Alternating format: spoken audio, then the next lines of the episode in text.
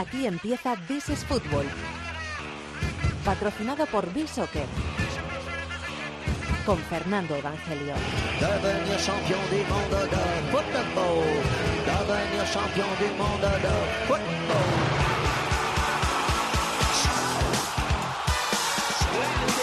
¿Qué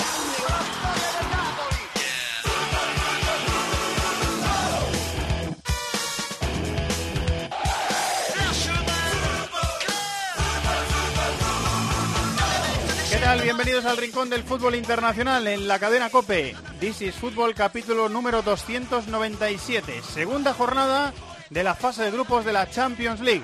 Turno para el Real Madrid el martes en Dortmund, uno de los partidazos de la jornada. Hay otros que también vamos a comentar en el programa, vamos a hacer la previa.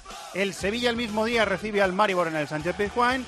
Y turno el miércoles para el Barça en Lisboa, juega contra el Sporting de Jorge Jesús y otro gran partido. En el Wanda Metropolitano, estreno del Metropolitano en la Champions, Atlético de Madrid, Chelsea. Y además turno el jueves para Villarreal, Athletic de Bilbao y Real Sociedad, los equipos españoles que tenemos enfangados en esa metidos en esa competición de la Europa League, pero hay muchas cosas más. La lista inteligente de Bisoccer que llega enseguida. Maldini va a hablar del Dortmund, Vamos a visitar Portugal. Vamos a escuchar a protagonistas del fin de semana. Tony Padilla con la Europa League. Ariel Judas en Sudamérica. Ya está listo por aquí David de la Peñola. David, muy buenas. Muy buena Fer. José Colchero es nuestro director técnico y Chato, como siempre, en la producción.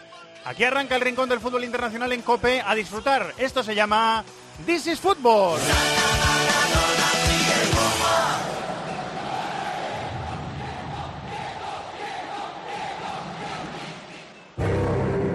Que es tiempo de juego. Partidazo a la vista. Algo más. Si eres futbolero, seguro que te apasionan partidos. Son cambios que no afectan para nada lo que es el esqueleto del equipo y el estilo. Tiempo de juego es vibración, es sufrimiento, es diversión. Tiempo de juego es el mejor deporte con Paco González, Manolo Lama, Pepe Domingo Castaño y Maldini. La lista inteligente de This is Football. Con B-Soccer.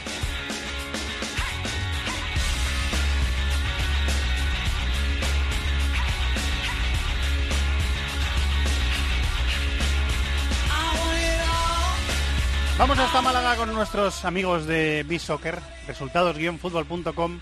Hola, Quique Salvatierra, ¿cómo estás? Muy buena, Fernando. ¿Qué tal, hombre? ¿Mucho De lío? maravilla. No, poquito, de maravilla. La Champions siempre gusta. Anda con gusto no pica, ¿no? La Champions levanta el ánimo, ¿eh? ¿Verdad? Totalmente, totalmente. Muy bien, habéis elegido una lista inteligente esta semana, Quique, para esta semana en This is Football, sobre goleadores, ¿no? Sí, señor. No- nos ha llamado la atención sobre todo el nivel que está mostrando Messi y encontrar cosas similares que pueda eh, haber por ahí en el, en el resto del planeta fútbol y la verdad que han salido algunas cosas bastante bastante curiosas. La lista inteligente de esta semana son los 10 futbolistas con mejor promedio goleador en 2017, eh, contando 63 ligas de todo el planeta y con unos baremos determinados. ¿Cuáles son los baremos que habéis metido Sí. ahí en, en la coctelera? Aclarar que no, no han sido 63 ligas a- al azar, sino un poco hemos buscado pues las Por nivel, principales ligas, nivel, de, nivel. las principales ligas a nivel en cuanto a, a su nivel y buscábamos jugadores que en este 2017 eh, por por acotar mucho más la, la lista hayan jugado más de 100 partidos y hayan metido más de 15 goles. Eh, esos son los baremos. Más de 15 goles, hayan jugado más de 10 partidos y Exacto. contando la, la actuación de, de todo el año. Vamos con el top 10, si te parece, Quique, porque hay notas al pie. Después de la lista hay notas al pie, hay algunas, ¿eh? Sí, sí, sí. Hay algún bonus track de regalito. O sea que vamos, vamos con la lista, vamos con ella. La lista inteligente de DC Fútbol esta semana va de goleadores. Top 10, ¿quién es el top 10, Quique? Pues el top 10 es uno que está de moda y es eh, Benedetto, jugador de Boca Juniors que marca un gol cada 84,9 minutos. Es un Darío Ismael Benedetto, delantero de 27 años, ex del América y del Tijuana, ex de Arsenal de Sarandí. Todo esto he de confesar que lo estoy mirando, o sea, no, no me lo sé de memoria. ¿Y qué? Pero está llamando la atención, David. Sí, fue el otro día, además con Argentina, con San Pablo y jugó un ratito al final verdad. contra Venezuela. Y lleva cinco goles media en hora. cuatro partidos Sí, en sí, esta, está, está metiendo muchos goles en esta Superliga Argentina, que es como se llama ahora la competición local. Bueno, pues Benedetto en el número 10. ¿Quién es el hecho, número, ¿quién es el número sí, de 9? hecho, ¿Vas a decir algo más? sobre Benedetto, que muchos apuntan ya en Argentina que va a ser el 9 contra Perú. Eh, San Paoli estuvo viéndolo el otro día, de hecho. Bueno, pues vamos a, vamos a verlo. Y pasamos al número Pasamos 9, al número Fernando. nueve, sí. Es eh, un viejo conocido de la Liga Española, Radamel Falcao, que marca un gol cada 83 con 3 minutos. Eh, sí, porque va de, de promedio de gol por partido, ¿eh? Eh, Pero- esa es la y, lista. Y, y- y en este arranque de temporada lleva 11 en 7 partidos de Que es una Liga, salvajada. Es una burrada. Es una burrada, sí. Además, me dijo Parra el otro día que era 11 goles en 12 remates a puerta. O sea, una sí, cosa... cierto, cierto, sí, sí, está enchufando todo, una cosa, todo lo que toca. Una cosa muy, muy seria. Número 8, ¿para quién? Wagner Love, jugador del Alanya Sport, que marca un gol cada 80 con 4 minutos. Vaya mito, ¿eh? Es un clásico, Wagner Love, ¿eh? Un clásico de un la clásico, Champions. ¿eh? Ahí sigue, ahí sigue el Sí, tío. ¿eh? De los vestuarios. De los vestuarios, sí, es un clásico de los vestuarios. Sí, sí, sí. Y también del gol. Eh, número 7, ¿quién es? Pues Vas Dost, que en Portugal le está yendo, no le está yendo nada mal y marca un gol cada 80 con 3 minutos. Y eso que le han quitado el sitio de titular, porque ahora el titular es Dumbia en el Sporting de Portugal. Pero Vas 2 está bien. Sí, bueno, entra a veces también, vas dos, pero bueno, es verdad que hay más competencia. Es un perfil muy distinto a Dumbia también. ¿Quién es el número 6? Harry Kane, el jugador del Tottenham, que marca un gol cada 78 con 6 minutos. Ese está... En agosto no marca nunca. Me Nunca. lo recuerdan siempre, Es pero cierto. a partir de agosto... De hecho, sí. creo que el partido contra Malta de Inglaterra es el 1 de septiembre, ¿no? Me parece. algo Sí, así, ¿no? sí, sí, ya llegó cosa- septiembre, terminó agosto, con la Sí, regla. sí, sí. ter- terminó agosto, claro, claro, para cumplir, como nos gusta, hay que cumplir con la norma. Eh, top 5, Quique. Pues ya vamos entrando entre los cinco mejores. Es Robert Lewandowski, delantero del Bayern, un gol cada 76 con 7 minutos. Mira, delantero de Polonia. Otro que no hace falta, Bayern. ¿no? Presentarle mucho. No. No, de hecho, no vamos a decir nada más. Nada. Número 4, Pues este yo mismo hay que buscar un poquito porque se trata de Palacios, jugador del Wanderers de Montevideo, Adiós. que está haciendo un 2017 espectacular y marca un- marca un gol cada 73 con 8 minutos. descubrimiento de Palacios. Estoy buscando a Palacios del Wanderers y no lo encuentro a Palacios. Fíjate si es tan desconocido que... no- no Fíjate, hay que empezar a, a seguirle la pista al, al uruguayo porque se está marcando un 2017 espectacular. Espérate, que lo voy a hacer así un poquito más, eh, aunque los oyentes me, me van a perdonar, lo voy a hacer de otra forma, más rudimentaria. ¿Dónde estás Palacios? ¿Dónde estás Palacios? Pues no lo encuentro a Palacios. Cristian Palacios. Mira, gracias David. Lo has 27 encontrado. añitos. Bueno, pues apuntamos el nombre. Eh, que queda claro que no le conocía. en, el, en el top 3, Quique, Pues en el top 3, uno, un hombre que está muy muy en el candel este fin de semana. Eh, Morata, jugador del Hombre. Chelsea, es del Real Madrid y un gol cada 72 minutos en este 2017. Palabras mayores. ¿quién es el número 2? El número 2 es Joseph Martínez, Hombre. jugador del Atlanta United, que está allí con el Tata Martino. Un gol cada 71 minutos. Estuvo en la Liga Italiana, David. Sí, sí, estuvo en el Torino. Y bueno, una de, la- de los cuatro magníficos que tiene Atlanta, junto con Villalba, Sad y Almirón. ¿Quién es el mejor goleador de 2017 por promedio de gol por eh, minutos y con los baremos que le hemos metido a la maquinita? Creo que hay poca duda de que Leo Messi ahora mismo es Hombre, el mejor, Qué sorpresa. con un gol cada 69 minutos, que es una auténtica barbaridad. Muy bien, pues A tenemos cada ganador. hora de partido hay un gol de Messi. Y tenemos lista que colgaremos en las redes sociales. Me Eh, parece, no hemos dicho nada de Morata, pero me parece alucinante el dato, más allá de que lleve 6 en 6 partidos. Sí. Pero en 2017, que sea el tercer mejor que mejor promedio tiene, me parece tremendo. Llama la Es un dato alucinante. Estaba en el Madrid, salió del Sí, Madrid. sí. Así que los aficionados al Real Madrid, pues eh, es lógico que también le echen de menos a Álvaro Morata. ¿Por qué? Preguntas muy rápidas para terminar, Quique. ¿Por qué Cristiano está el 37 de la lista? Pues porque en esta lista se habla de goles que se han marcado en competiciones domésticas, es decir, en las ligas, y ahí el Cristiano no le ha dado tan bien. Eh, mejoró sus números en la Champions, pero este 2017 en goles no le ha ido tan tan tan bien en liga. En Es- parte por esa sanción que ha tenido también en estas últimas jornadas. Iba a, claro. decir, iba a decir que Suárez es el 28 y que Neymar no está en la lista. Neymar no, no, está, porque no ha metido 15 goles en liga Anda. este en ese 2017, Neymar. Ni juntando curioso, los del ¿eh? PSG con los del Barça. Es muy Sí, curioso. Como curioso es eh, dos, dos eh, cositas muy un poco extrañas, pero, pero muy llamativas, sobre un chino y un canterano del Athletic. Dos distintos. ¿eh?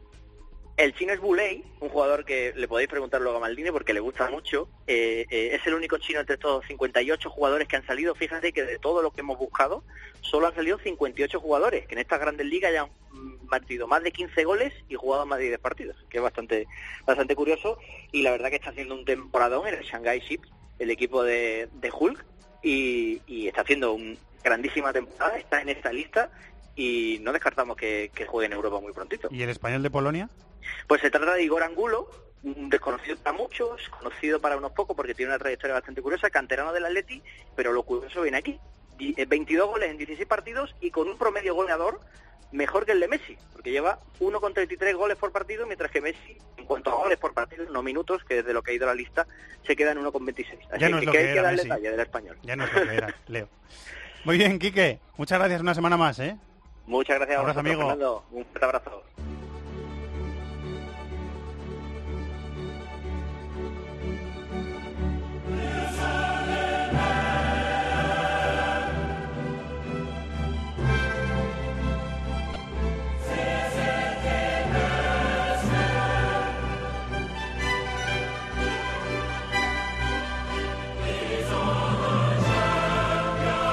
Sintonía, Liga de Campeones, segunda jornada, turno para los equipos españoles. El Real Madrid va a jugar, no sé si el mejor o uno de los mejores partidos de la jornada, porque hay partidos gordos esta jornada.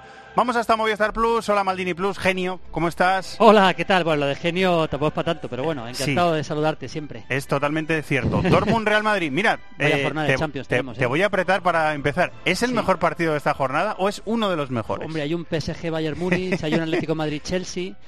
Eh, hombre, eh, Yo, yo tengo una teoría, Julio, que lo hablé ayer con, con Antonio Ruiz, porque Antonio Ruiz, claro, saca pecho y dice, oye, que el Atlético Chelsea no le tiene nada que envidiar a los otros. Yo creo que tiene razón, pero Sí. que a nivel de espectador No, no. neutral, a mí el, el Dortmund Real Madrid y el PSG Bayern Sí. me dan más alicientes que el Atlético Chelsea, Estoy- que estoy- va a ser un partido bastante cerrado. estoy de acuerdo. eh, incluso en, como, en cuanto a peso histórico europeo, ¿no? El, el Atlético Chelsea es un partidazo. Es, hombre, Antoñito ya sabes que él es muy atlético y es muy, él vive muy en, en- en el Atlético de Madrid, pero yo creo que para mí es más partido PSG Bayern y, y Dortmund Real Madrid. Hombre, si comparando PSG Bayern y Dortmund Real Madrid, hay que tener en cuenta que el Dortmund Real Madrid tiene una cosa que no tiene el PSG Bayern, que es que realmente el Dortmund se la está jugando. PSG Bayern, yo creo que los dos al final van a acabar pasando.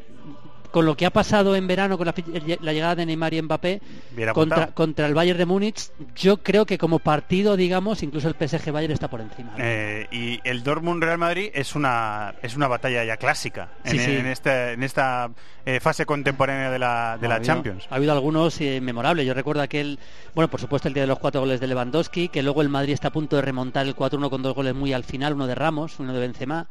Eh, bueno, en la temporada pasada el, el, eh, eh, aquel 2-2 en el partido de vuelta que dejó al Madrid segundo de grupo, aunque luego ganó la Champions. Ha habido, ha habido grandes partidos. Bueno, el, yo si no recuerdo mal, la eh, cuando el Madrid gana la, la séptima con el gol de Mijatovic, en la semifinal elimina al Dortmund.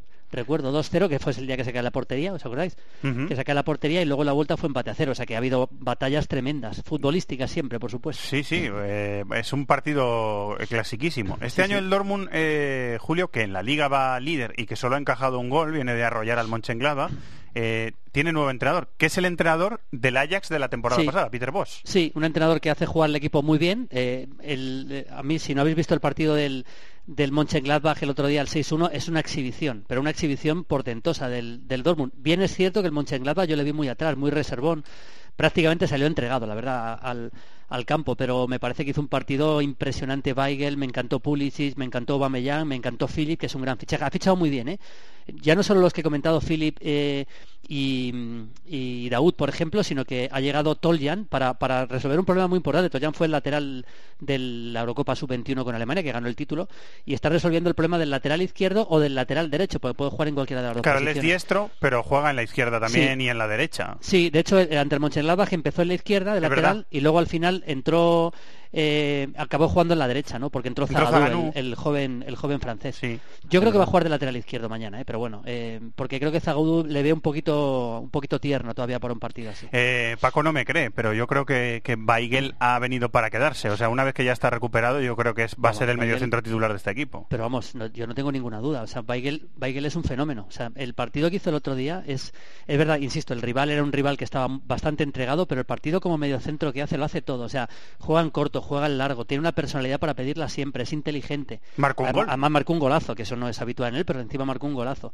No, yo creo que Weigel, yo creo que el, eh, este equipo tiene una columna vertebral clara Toprak, ojo al nivel de Toprak, el central que ha llegado este año también del Sí, Leverkusen. a- a- amenaza el puesto de Bartra, ¿no? Porque ya Bueno, fue suplente Bartra el otro yo día. creo que le ha ganado el puesto con, con toda seguridad, vamos. Yo creo ¿Sí? que sí, sí, yo creo que al nivel que está Toprak, incluso Papastazopoulos, yo creo que Bartra me parece muy, muy, muy difícil que sea titular, ¿eh? Ahora mismo, muy, Eh, difícil. Burki en la portería del suizo, Pisek, Sócrates, Toprak y Tolian, esa fue la defensa del otro día. Sí, con, ya, yo creo que, ya te digo, los centrales para mí son indiscutibles. Yo creo que Bartra, yo casi casi doy por descartado que pueda jugar mañana. Y luego Pisek, titular, quiero decir. ¿eh? Pisek en la derecha y Toljan en la izquierda, con la opción de que Toljan pase al lateral derecho, pero yo creo que va a jugar por la izquierda mañana. Eh, es un 4-3-3 en el que el otro día jugaron Weigel, Gotze y Daud, pero tiene a Kagawa, eh, Tiene a Castro. tiene a Castro, Y también está Sajín, tiene lógicamente. Sajín, sí, o sea, sí. tiene, tiene opciones de reserva en, en esa zona Sí, del campo. sí, sí, yo creo que Weigel, yo a Weigel le doy titular y yo supongo que va a jugar Goche prácticamente seguro también y va a jugar Gonzalo Castro. Yo creo que Daud va a ser, va a ser suplente. Daud es un jugador muy técnico, eh, un poquito blandito para un partido de este nivel, pero es verdad que es muy buen futbolista. Pero yo creo que Gonzalo Castro, que trabaja mucho más sin balón en un partido ante un rival muy, muy, muy importante, yo creo que, que va a jugar mañana. Y luego los tres de arriba, creo que tenemos, creo que en eso no tenemos dudas, que hay dos posiciones fijas que son Aubameyang y Filip, que, que Sí. van a jugar seguro, y luego en la derecha puede ser o Pulisic o Yarmolenko. Sí, la verdad es que esa es la gran duda que yo tengo. Yo me inclino por Pulisic, fíjate. Eh, es que Pulisic me parece, me parece también un jugador sensacional. Creo que Yarmolenko es muy buen jugador, es un jugador muy desequilibrante. A pierna cambiada en la derecha juega muy bien, el zurdo cerrado, ha llegado este año y, la verdad es que, por ejemplo, jugó en el, en el partido de Champions ante el Tottenham. Pero es que Pulisic eh, tiene más cosas, es un jugador para controlar mucho más el partido ante un rival que yo creo que el Dortmund va a necesitar mucho balón ante el Madrid. Eh, puede llegar bien por la derecha. Eh, es un gran pasador, yo creo que tiene más cosas. Me parece más completo Pulisic que Yarmolenko y yo me inclino porque va a jugar Pulisic mañana. Este es un equipo, Julio, que presiona muy arriba, quiere tener mucho el balón, porque tiene, tiene posesiones largas de balón, quiere Mm. controlar el partido a través del balón, eh, ataca y, y- y presiona con mucha intensidad. Claro, como presiona con tanta intensidad arriba, corre unos riesgos tremendos atrás. O sea, la gente con es- que, que disfruta de los espacios en el Madrid también puede tener su oportunidad Desde contra luego, el Dortmund, ¿eh? Sí, desde luego es un equipo valiente, eso es así. Mira, en los dos últimos partidos de liga ha jugado de formas muy, muy distintas también en función del rival, porque el Hamburgo, que ganó 0-3 en Hamburgo en tres semanas en liga, le presionó bastante más arriba y el equipo jugaba en largo, pero per- fue todo el partido jugando en largo para luego recu- recuperar la pelota en, segunda jugada y empezar a tocar, pero se saltaba al medio campo. Balones largos de Papastazopoulos, de Toprak. Eh, en cambio, el Monchengladbach, que se metió muy atrás, lógicamente fue un Dortmund más reconocible, combinando, tocando y, y do- durmiendo un poco el partido hasta que aparece la jugada. Yo creo que mañana va a intentar dominar y va, va a asumir el riesgo de que el Madrid le case al contragolpe, pero yo creo que en un partido así el público le va a empujar y yo espero un intento de dominio del Dortmund, o que otra cosa es que luego lo consiga hacer. Eh, la última, ¿tienes un favorito para el partido? Para el partido, digo, ¿eh? Uf, difícil. Difícil, Yo he ¿eh? visto muy bien al Dortmund. Yo creo que el Madrid, si... Un empate sería yo, un resultado yo si fuera el Madrid firmaría un empate. mañana. más o menos eh, Sí. razonable, ¿no? O sea, yo creo que si, si es un partido normal y los dos juegan a, a un- a un- a su nivel, tal y como está el Madrid, que no está muy bien, hay que decirlo también, sí. yo creo que el empate pa- para el Madrid mañana es un buen resultado. Se la juega el Dortmund porque porque perdió en Wembley en la primera jornada, 3-1 Sí, con el un Tottenham. partido que hizo algunos cambios y la verdad es que no, no, no me gustó el partido. Tuvo tramos de dominio, pero no me, no me convenció el partido del Dortmund en, en ante el Tottenham. Eh, ¿De qué habláis esta semana en Fiebre Maldini? Bueno, pues tenemos, eh, tenemos un especial Pogba, que ahora está lesionado, como todos sabemos, pero tenemos un vídeo muy bonito que hicimos en su día, lo vamos a poner hoy, sobre la- los orígenes de Pogba. Nos hemos ido hasta Francia Qué bueno. y hemos ido a ver sus orígenes en, en un pueblo francés, y, bueno, los chicos que le conocieron de pequeño, sus primeros entrenadores, su descubridor y lo- eh, digamos el nacimiento de un jugador que a uno le gustará más que a otros, pero es una de las grandes estrellas del fútbol mundial, Paul Pogba, sin ninguna duda. Vamos a hablar mucho de, del United, seguimos eligiendo a los 11 mejores de la historia de la selección inglesa. Hoy vamos a meter mucho de Paul Gascoigne y vamos a ver un partido absolutamente mítico, que es una semifinal de Copa Europa del año 69 entre el Milan y el Manchester United, partido de vuelta en Old Trafford, donde el United no puede remontar el 2-0 de la ida y el Milan luego acaba siendo campeón ganando al Ajax en, en el Bernabéu, año, insisto, 69, Ujú. pues con Dennis Lowe, con Bobby Charlton, eh, con, el, con el gran Milan de la época, con Prati, con Sormani, con Rivera, bueno, es un partido absolutamente memorable. Bueno, lo disfrutamos o, o en directo o en las multidifusiones. Sí, sí. Y, y de ti disfrutamos esta semana en la Champions. Muchas gracias, Muy Julio. bien, ¿eh? un abrazo. Un abrazo.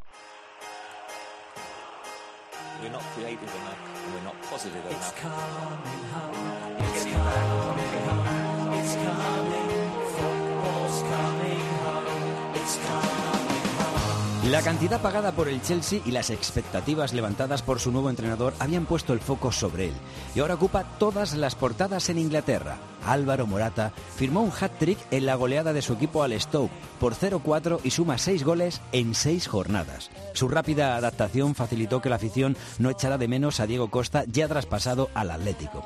Y esta semana Morata visitará el Wanda Metropolitano en la Champions, mientras los equipos de Manchester presumen de liderar la clasificación. Por goles marcados el City es primero tras meterle un 5-0 al Crystal Palace, que sigue sin marcar, y el United le sigue la pista después de ganar 0-1 en Southampton, mientras Coutinho se va reencontrando con Klopp tras protagonizar el 2-3 en Leicester con un gol y una asistencia.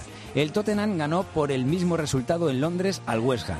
Y a falta del Arsenal West Brown hubo victorias para Watford, Everton y Brighton. Y el Barley Huddersfield terminó sin goles.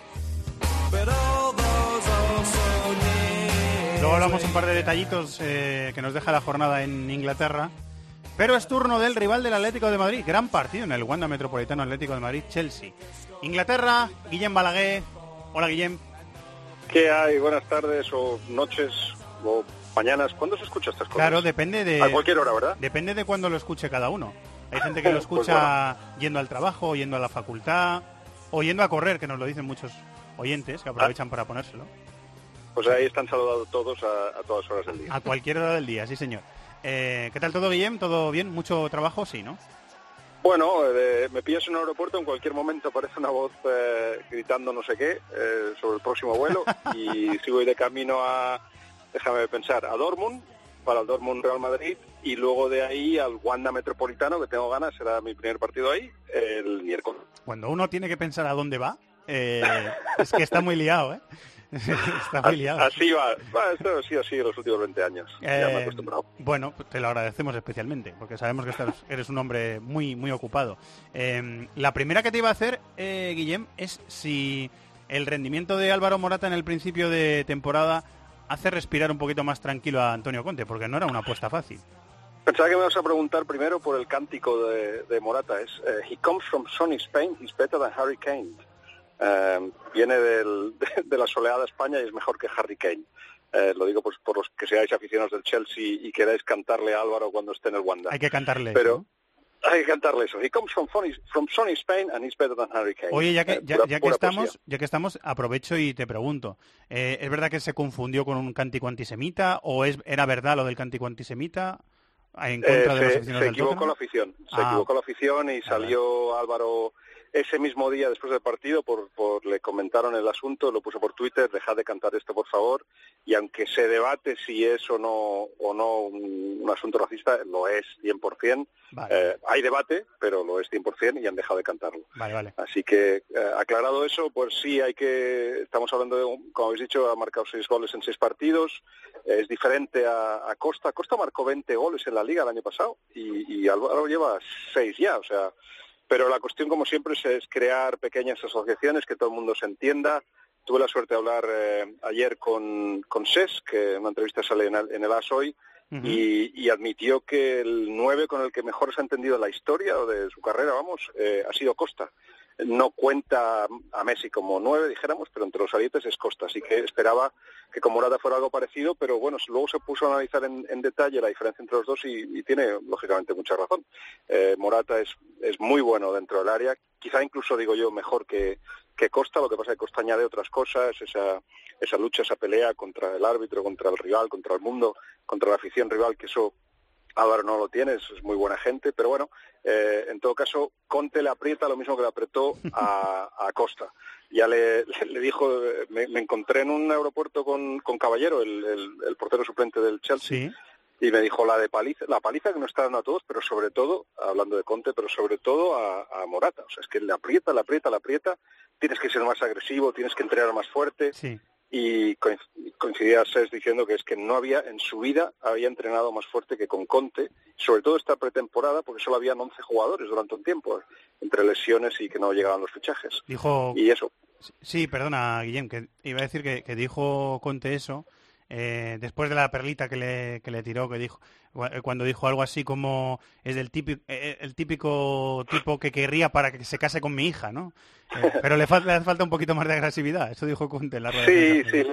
Falta, falta, le dice que le falta morder. La verdad que, que ayer estuvo, estuvo bien con un Stoke que defendió fatal, se quedaron al final sin, sin centrales y fue fácil atacarles, pero quedó medio así con, con una mezcla de sentimientos sobre Morata. Podía haber marcado dos más claramente, podía haber sido eh, cinco en lugar de tres goles, pero bueno, en todo caso eh, se ha adaptado bien, que es una cosa que yo creo que, que todos no temían, pero, pero pensaban que podía costar un poco más. Eh, y mientras el equipo va mejorando y la verdad que es que está en el mejor momento de la temporada de momento, pues eh, Álvaro va marcando goles. Eh, Guillem, ¿cómo está la relación entre eh, Marina, la, mano derecha del propietario del Chelsea, de, de Abramovich y la que, la que en la práctica gestiona el club, y Antonio Conte? Porque se han escrito muchas cosas en Inglaterra sobre la, la mala relación entre los dos y la posibilidad de que Conte saliera por la puerta de atrás del club.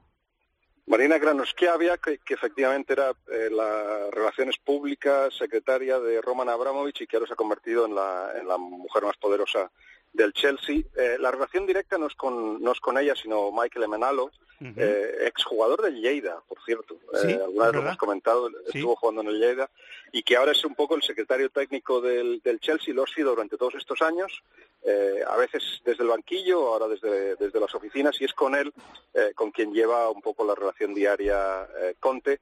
Es muy complicado, pero muy complicado llevarse bien con Conte, muy complicado, porque te pide cada vez más. Es, es de esos entrenadores un poco como Mauriño que tienen una, una fecha de caducidad. No te imaginas a Conte en el, en el, mismo equipo durante más de tres o mucho cuatro desgaste, años, ¿no, o dos o tres años. Mucho desgaste. Mucho desgaste, mucho desgaste y, y si lees la entrevista con Sesc, bueno, entre líneas se puede entender que, que, el año pasado fue el peor de su, de su carrera futbolística por muchas cosas, pero entre otras porque, porque le hizo, Antonio le hizo dudar muchísimo de su, de su capacidad, de su valor, y ahí que le quedó dos opciones. Una, o me voy, eh, o dos, le demuestro a este hombre que, que, soy mejor de lo que se piensa, y bueno, en fin, le ha hecho cambiar de idea. Hoy estaba este fin de semana en el banquillo eh, Hazard también, pero bueno, porque había Champions y seguramente los dos quizá ya Hazard también serán, serán titulares, se les necesita, porque le falta yo creo a este Chelsea un poco de creatividad cuando juega eh, William y Pedro detrás de, Morata. Ahí te iba a preguntar eh, si, si pensabas que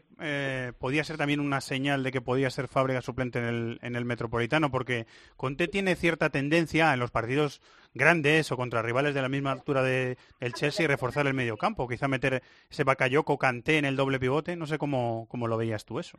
Me, me extrañaría por, por una razón. Eh, en los últimos cuarenta y pico, cuarenta partidos creo que es, ese solo se ha perdido uno.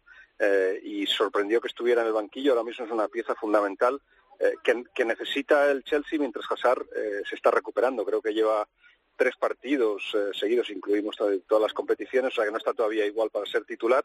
Eh, contará con él seguramente en algún momento, pero mientras tanto yo creo que, es, que es que es imprescindible. Lo que pasa es que a lo mejor con el Stoke se necesitaba un, un, poco menos, ¿no? Pero sí, efectivamente, confía mucho en, en Bakayoko. El que se quedará posiblemente en el banquillo será Gary Cahill, que, que es un, no, no, será uno de los tres centrales. Está saliendo muy bien la apuesta por Rudiger y, y por supuesto por Azpilicueta, que está excepcional. Uh -huh. Así que con la, el regreso de David Luis, yo creo que esos serán los tres centrales. Eh, se rumorea mucho sobre la llegada de un posible llegada de un lateral izquierdo o de un carrilero izquierdo en el mercado de, de verano y sorprendió porque eh, Marcos Alonso está teniendo un rendimiento espectacular, ¿no? Altísimo, sí, lo, lo, tuvo como lateral izquierdo, lo está teniendo como carrilero también, pero bueno, necesitas una alternativa por si por si él por si él falla. Está está muy bien. Eh, lo podían haber expulsado contra Stoke, eh, pero bueno, eh, no no no no tuvo esa mala suerte.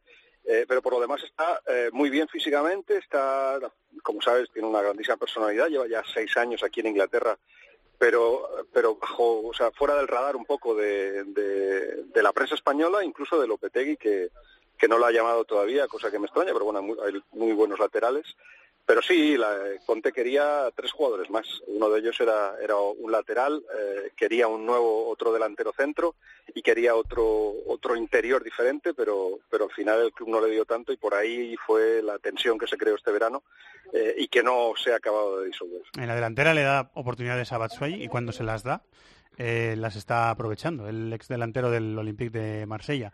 Preparándonos para el partido en el Metropolitano ¿Quieres decir algo más, eh, Guillem, de, sobre el Chelsea? sobre este Chelsea. No, bueno, eh, será será de esos partidos que echarán chispas. Eh, a mí me parece que el, que el Atlético de Madrid está todavía un, un paso por delante del, del Chelsea. El Chelsea está, como digo, en el mejor momento de la, de la temporada, pero eh, y es un caso curioso porque se habla ya aquí, como, como aquí se llegan a los juicios muy pronto, se dice que la liga se jugará entre el Manchester City y el United y no sé por qué no se cuenta con el, con el Chelsea, que tiene una plantilla mejor que el año pasado, un banquillo a lo mejor no de grandes nombres ni de, de grandes dispendios, pero, pero suficiente para disputar la liga, seguro, aunque ya se sabe, el año pasado solo jugó la liga y este año tiene que jugar la Champions, por supuesto, pero será muy competitivo, muy duro y de, pocos goles será seguramente. Eh, sí, tiene, tiene pinta de eso.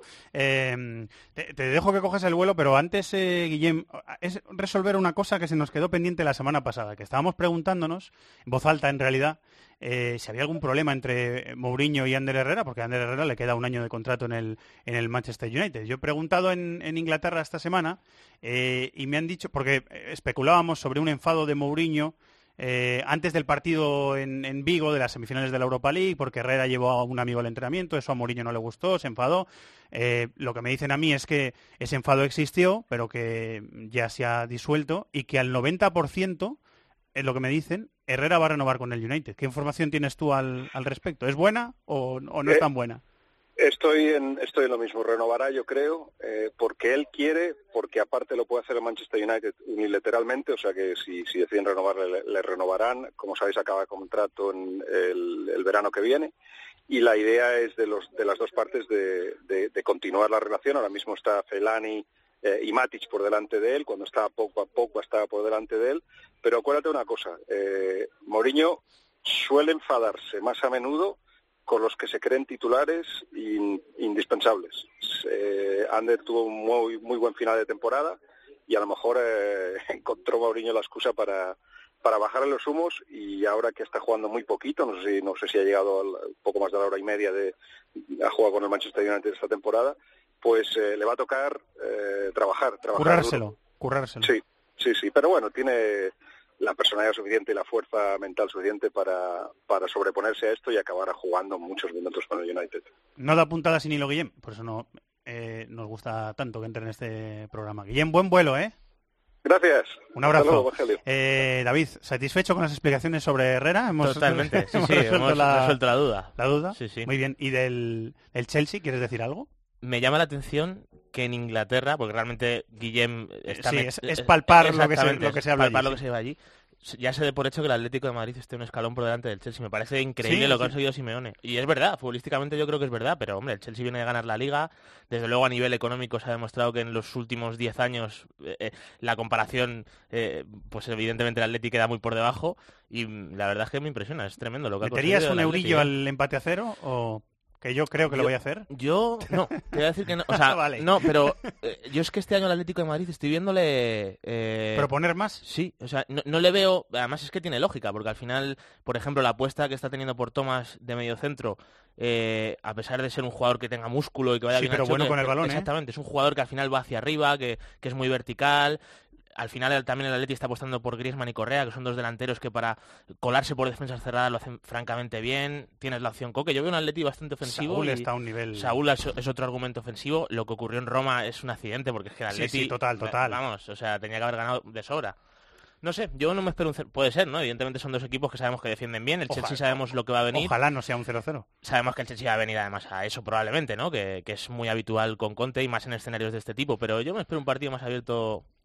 No un espectáculo tremendo, pero sí más abierto de lo que se puede esperar en un principio. Manchester, Dani Gil. Hola, Dani, muy buenas. ¿Qué tal? Muy buenas, Fernando. Dani Gil va por Manchester pues eh, sobradísimo, con la cabeza súper alta, porque claro, los dos equipos de la ciudad están líderes, entonces vas Y- y presumiendo, además- ¿verdad? Y además disfrutando de unos rayos de sol aquí en la ciudad, Joder, que no macho, es poco teniendo en cuenta lo que es Manchester. Lo tienes todo, ¿eh? No me, no me puedo quejar, la verdad es que no. Con los dos equipos líderes, el City por delante por la diferencia de goles, pero ambos equipos eh, dando la talla. O sea, aguas muy tranquilas, ¿no? Aguas muy tranquilas por allí. Sin ningún problema. Sí, de momento sí. Eh, estuvimos este pasado sábado en el Etihad, eh, victoria del City que le sirve, como digo, para consolidarse como líder. Si analizamos el partido ante el Crystal Palace eh, de forma superficial, si tuviéramos que quedarnos tan solo con los titulares, diríamos que el City consiguió otra manita, 22 goles a favor y tan solo uno en contra en los últimos cinco partidos y que el equipo tiene la efectividad que no tuvo el año pasado. Siendo eso cierto, al City le costó sacar el partido adelante. Guardiola volvió al 4-3-3, el Crystal Crystal Palace rompió con demasiada facilidad las líneas rivales durante la primera parte e incluso tuvo alguna ocasión un balón al palo de Loftus-Cheek, pero al filo del descanso eh, marcó Sané, el gol desequilibró y en la segunda parte sí que fue un vendaval del City, dominó, anuló por completo al equipo de Roy Hodgson que sigue sin puntuar ni marcar en Premier y a partir de ahí el Etihad disfrutó de otra goleada ante la que Guardiola fue muy claro. Aún queda mucho por hacer, pero no va a ser él quien diga que la afición eh, no tenga por qué ilusionarse. Eh, vamos a escuchar dos sonidos con Dani Gil esta semana en This Fútbol. Uno es de un jugador que ha estado hace nada en la Liga Española y que ahora está en el Manchester City. Hablaste, bueno, no, no solo tú, los periodistas que estabas allí en el estadio, hablasteis con él, ¿no? Sí, esta temporada tenemos más dificultades eh, para hablar con futbolistas españoles en el City después de que se marcharan hombres como Jesús Navas o Nolito, eh, pero el sábado en esta zona mixta se detuvo Danilo, hicimos un canutazo rápido y pudimos realizarle un par de preguntas al exjugador del Real Madrid. Vamos a escucharle. Danilo, 18 goles en los últimos cuatro partidos, líderes, ¿os sentís favoritos? Claro que nosotros tenemos que asumir eh, nuestra posición en la Premier porque claro que tenemos, tenemos una plantilla excepcional, pero tenemos concurrentes muy fuertes también, pero seguimos por ahí que vamos en buen camino. ¿Qué ha pasado en el primer tiempo? Porque el equipo ha dudado un poquito, el Crystal Palace eh, ha podido llegar a marcar. No, no es fácil, ellos tienen jugadores de calidad también, tienen un plan muy bien definido y nosotros intentamos jugar siempre con balón y tal y a veces nos pilla un poco un poco alto, pero eso pasa, la premia es difícil, lo más importante es que hemos conseguido arreglar esto y meter los goles. Habla Danilo español mejor que yo.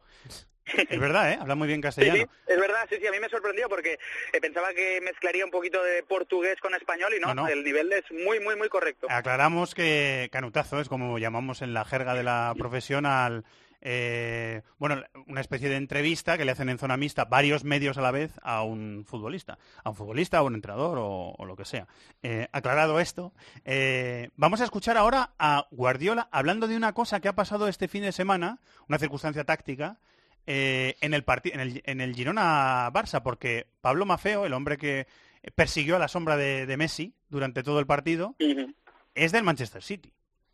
Sí, eh, Pep Guardiola ha comparecido esta tarde hace unos minutos aquí en la ciudad deportiva. Eh, aparte de valorar eh, al Shakhtar, a su rival de mañana, del que siempre dice que le ha sorprendido en las siete ocasiones en las que se ha enfrentado, pues también ha querido hablar, explicar la importancia de que jugadores jóvenes del City, como el caso de Pablo Maceo, tan destacado tras el marcaje a Messi, puedan irse cedidos para crecer como futbolistas y algún día poder regresar aquí a Inglaterra. Problema, lo único pequeño problema que veo en la liga inglesa, en el fútbol inglés, es que los segundos equipos no compiten cada semana de verdad. Entonces los jugadores que entendemos que no pueden estar en el primer equipo, poder foguearse en otras ligas, como tenemos en Holanda muchos jugadores, en España, en partidos como encontrarte con Messi o encontrarte con los grandes jugadores, esto es, es la mejor manera para, para avanzar. Su crecimiento es mucho más rápido y ahí se ve si tiene nivel o no tiene nivel. A veces lo que dice eh, Guardiola en rueda de prensa o a, los periodistas después del partido, en las zonas mixtas o lo que sea, David, eh, se pone desde un prisma determinado, pero es interesante escucharle sobre algunas cosas. ¿eh? Lo, ha dicho en más de una ocasión Guardiola. Bueno, es un punto de vista que tiene toda la lógica del mundo. Luego, hay liga de filiales en claro, hay liga de filiales donde evidentemente no tienes el mismo nivel de competitividad que puede encontrarse aquí el Castilla o el Barça B Claro, luego están los aficionados de los rivales de esos filiales, ¿no? Que consideran que a lo mejor para conseguir un ascenso es más complicado porque, claro, los los equipos que son eh, que no quieren tanto integrar a esos eh, filiales en sus ligas claro es evidentemente hay una cosa que está muy clara. Para la formación del futbolista es mejor que el filial eh, compita, en segunda en segunda vez etcétera etcétera no y con el caso de Mafeo este fin de semana en el Girona Barça pues ha quedado clarísimo no labor sobre el terreno que hace Dani Gil corresponsal de esta casa en el fútbol inglés y por eso lo escuchamos con frecuencia. Qué ibas a decir Dani Sí, déjame contarte por último, no sé si lo habéis eh, dicho ya, que eh, la Federación Inglesa ha indultado a Mourinho después de que fuera No, expulsado en el partido ante el Southampton. Bueno, pues eh, después de entrar en el terreno de juego y que Craig Pawson lo echara, el portugués podrá sentarse en el banquillo en el próximo partido del United en Old Trafford frente al Crystal Palace. Muy bien, información completa. Muchas gracias, Dani. Un abrazo, hasta luego. Nos vamos a Portugal.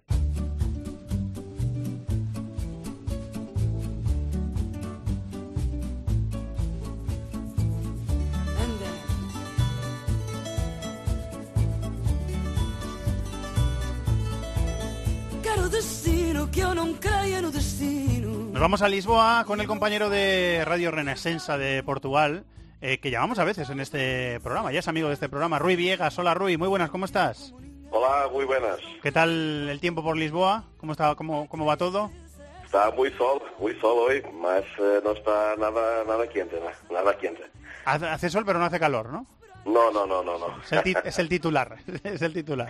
Eh, muy bien, Rui, te queríamos preguntar por el, el Sporting. El Sporting de Jorge Jesús, que viene de empatar 1-1 eh, con el Moreirense en la Liga Portuguesa, que viene de pasar alguna previa en la Champions y de ganar el primer partido en Grecia a Olympiacos. ¿Cómo ves al, eh, al equipo de Jorge Jesús para afrontar ese dificilísimo compromiso contra el Barça? Bien, eh, Sporting está con mucha voluntad ¿no? de, jugar contra el Barça. Es verdad que ha empatado el partido de pasado fin de semana eh, delante de Moreirense, que es una de las peores equipas eh, aquí de Portugal, mas eh, lo que es cierto es que ha ganado seis partidos consecutivos en la Liga Portuguesa y solamente este fin de semana ha perdido la lideranza para, para Oporto mediante ese empate a uno delante de Moreirense.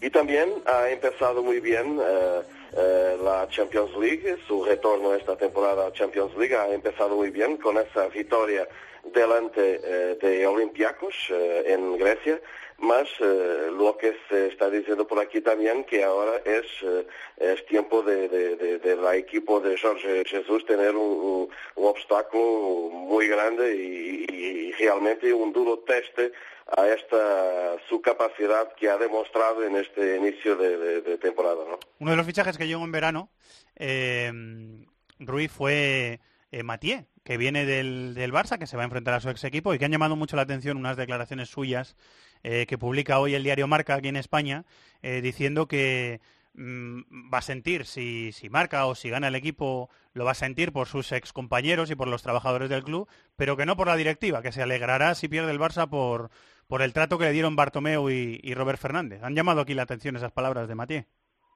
Sí, aquí hoy también se ha hablado un poco de, de esas declaraciones. eh, han tenido alguna repercusión.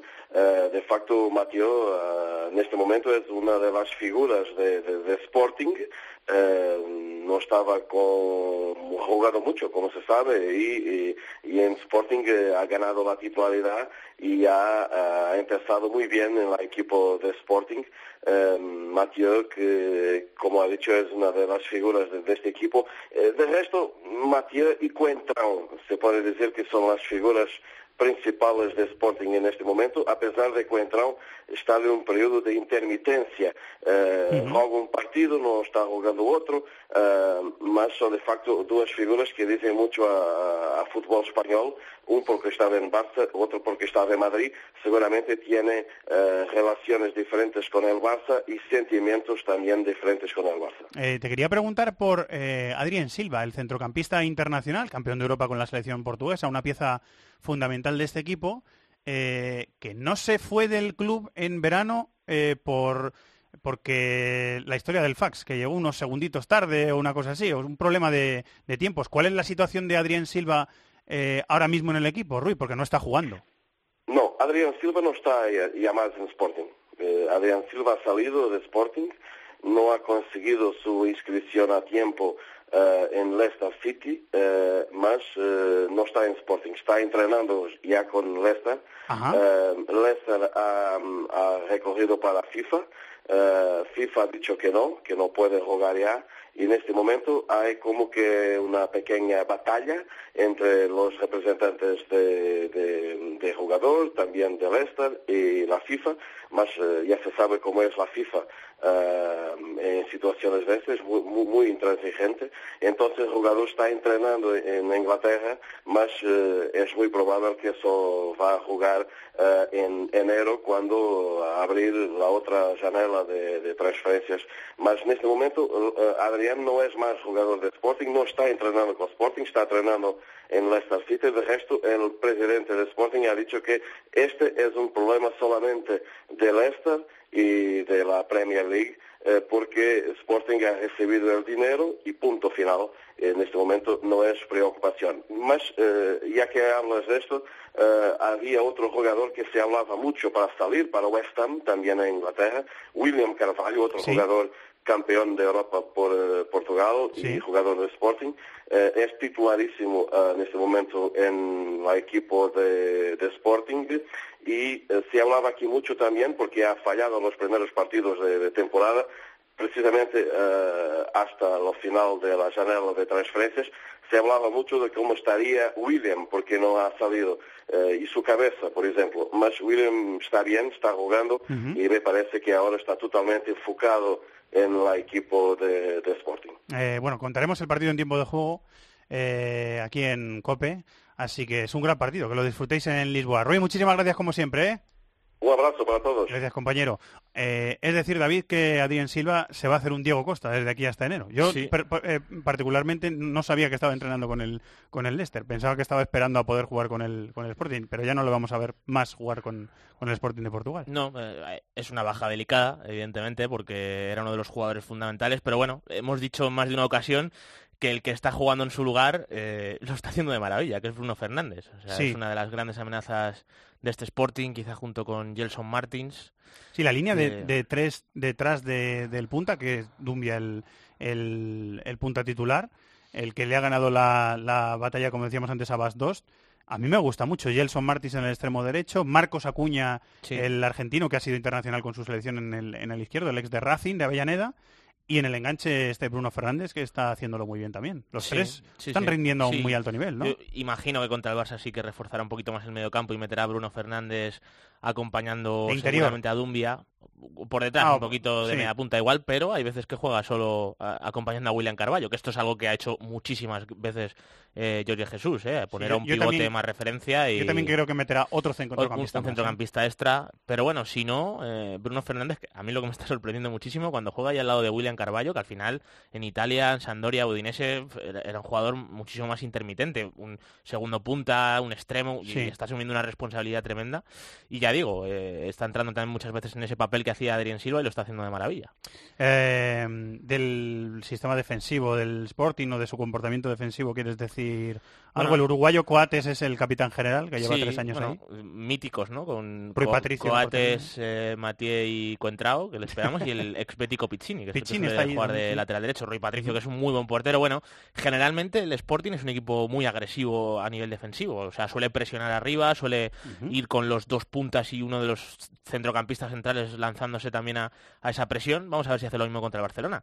Eh, a este Barcelona, cuando hemos visto equipos que le aprietan arriba... eh, Es un equipo exigente. Sí, sí, es un A mí me parece un rival Hombre, exigente. eh, lo hemos visto en el Bernabéu, estuvo a punto de ganar la temporada pasada, que para hacer eso, y más al Madrid del año pasado, tienes que tener Le pegó un bases. bajón por haber perdido ese partido tremendo. Sí, sí, Los dos meses siguientes. es, es- pero... es un equipo, bueno, sólido, es un equipo que tiene piezas individuales que hacen daño y tiene un entrenador que, que ya sabemos que es eh, sus equipos suelen parecerse mucho a él, o sea, son agresivos, aprietan arriba, presionan mucho, se hacen incómodos. Eh, bueno, es cierto que el Barcelona viene de una muy buena racha y que tienes a Messi, ¿no? Pero, pero yo no me espero un partido fácil, a no ser que lo abra muy pronto el Barça. Antes del Cibercafé, que va a resumir el resto de la jornada también, el rival del partido del, del Sevilla, en el Sánchez Pizjuán el martes contra el Maribor, vamos a hacer una visita breve por Alemania.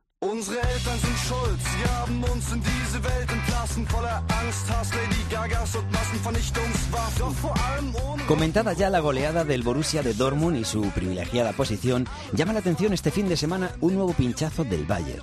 Esta vez en casa y dejando ir una ventaja de 2-0 ante el Wolfsburgo. Terminó 2-2 y el Bayern queda ahora a tres puntos del líder. Sí ganó el Leipzig 2-1 al Eintracht, con otro gol de Werner, del que hablamos en este programa la semana pasada. El Leverkusen se gustó ante el Hamburgo 3-0 con protagonismo del argentino Que se estrenó con gol y asistencia. El Hoffenheim se impuso por 2-0 al Salke. El Mainz 1-0 alerta y hubo tres empates a cero en el Bremen Friburgo, en el Stuttgart Augsburgo y en el Hannover Colonia.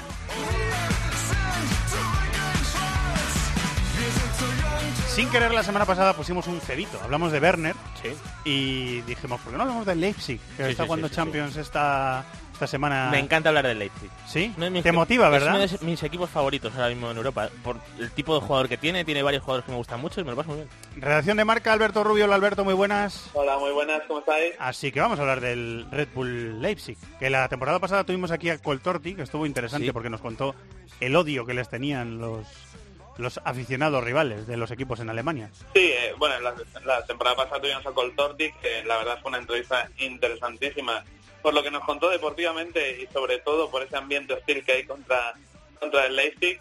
Y yo creo que lo difícil del Leipzig no era llegar, sino mantenerse y están protagonizando un gran inicio de, de Bundesliga con eh, 10 puntos de 18 posibles. Es verdad que van van sextos, pero bueno, están a, a cuatro puntos del, del Bayern, a, a seis de el Dortmund, que está protagonizando un, un inicio de temporada impecable y compaginando eso con la con la Champions, donde la primera jornada eh, les vimos jugar contra el Mónaco, sacaron 1-1, mañana visitan a, a Besiktas y yo sinceramente creo que el Leipzig va a superar este grupo con Mónaco, Besiktas y Oporto.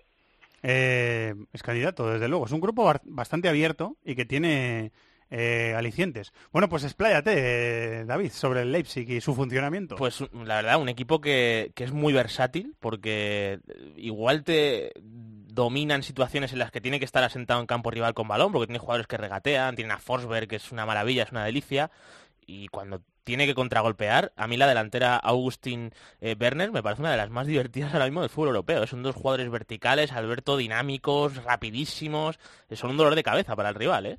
Sí, me, me gusta eso que comenta David porque precisamente Augustin es, un, es el único cambio prácticamente del Leipzig del año pasado con respecto a este. El año pasado la táctica era jugar hacia Yusuf Poulsen, que era un jugador más fortote, más de ganar el balón aéreo, prolongar para que corriera Timo Werner y ahora mismo esa delantera está cargada de dinamismo, de, de explosividad y bueno, es que además si no juega Augustin lo más probable es que entre también Bruma, que es otro jugador del mismo perfil, incluso más extremo que Sí, Bruma que está jugando más, más por banda cuando no ha estado Sí. Forsberg. Mm. Y contra el Mónaco sí que jugó Yusuf Poulsen. Es que encima la plantilla es bastante versátil y, y tiene alternativas, ¿eh? Y luego yo creo que hay que comentar una cosa que eh, es un jugador que ya estaba el año pasado en, en plantilla, llegó en diciembre procedente del hermano de Salzburgo, pero es la irrupción de Dayot Upamecano en el centro de la defensa, que Sí. ahora mismo a mí me parece que con 18, 19 años que creo que tiene, el central con más proyección del, del fútbol europeo probablemente. Yo a ese chico lo he visto con la, con la- lo he comentado alguna vez, con la selección francesa sub-17 eh, en algún mundial o Eurocop- eh, europeo, no, no me acuerdo lo que fue, eh, y me impresionó por su rapidez, por Yo- sus condici- condiciones físicas. Yo tengo claro una cosa, si las cosas van normales, o sea, no te digo que tenga una proyección brutal, normales, va a acabar en un equipo de primerísimo nivel, porque es, Tiene esa pinta, ¿verdad?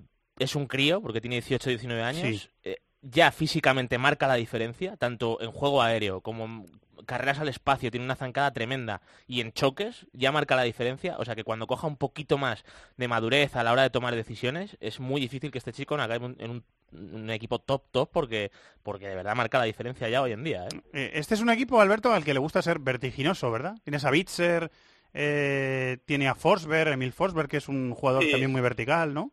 Yo creo que el secreto de, de este Leipzig son precisamente las, las transiciones que tiene un, un poco este fútbol de transiciones tiene su origen en, en Alemania. Yo creo que la escuela alemana está apostando mucho por ese juego de, de ida y vuelta y es verdad que este año en ese sentido pienso que el Leipzig lo va, lo va a pasar peor porque los equipos saben que su punto fuerte está precisamente en correr y le van a ceder más la pelota, ya lo hicieron en el segundo tramo de la, de la temporada pasada, pero cuando tiene la pelota ahí es, es clave la figura eh, de Savitzer y sobre todo de Emil Forsberg, que ahora mismo no recuerdo de memoria, pero la temporada pasada cerró con 20 asistencias, me parece que es una auténtica locura, sobre todo teniendo en cuenta que es un futbolista que no había tenido con contacto con una primera división de élite es verdad que, ya se le encierran mal los equipos. De hecho, este fin de semana contra el Frankfurt, la primera parte es totalmente atacando constantemente contra 5 y 4, o sea, 5 defensas, 4 centrocampistas del Frankfurt, pero ya, ya encuentra soluciones. Este equipo eh, manda muy arriba a los laterales, los dos jugadores de banda, que puede ser Savitzer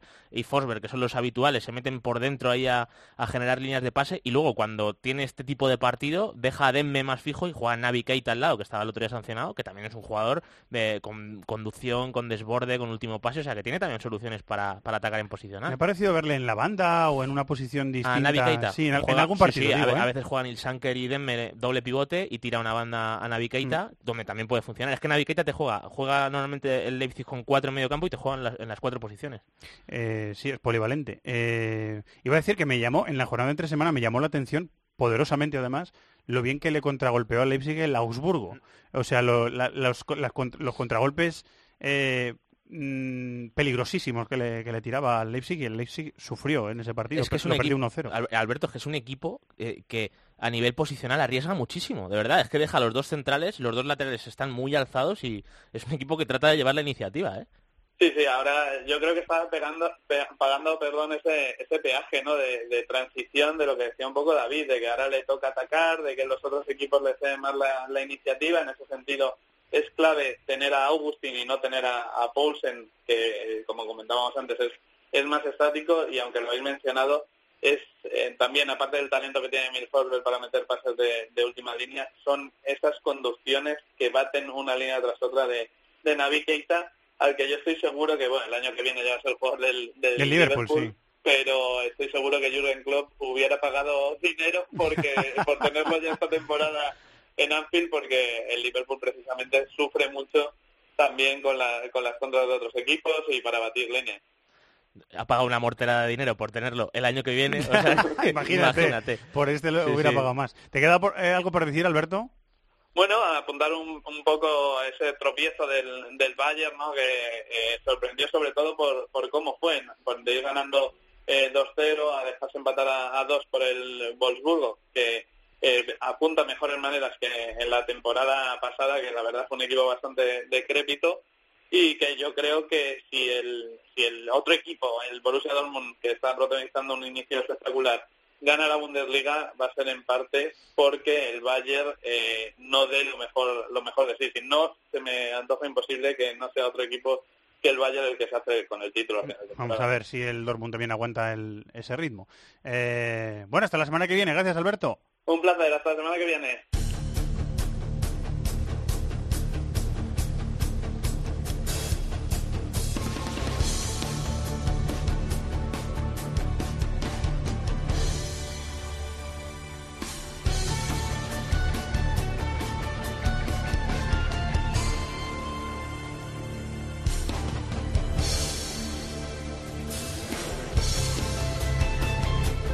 Cibercafé Champions, sigue por aquí David de la Peña. Está en eh, algún punto de la comunidad valenciana Miquel Moro. Hola Miquel.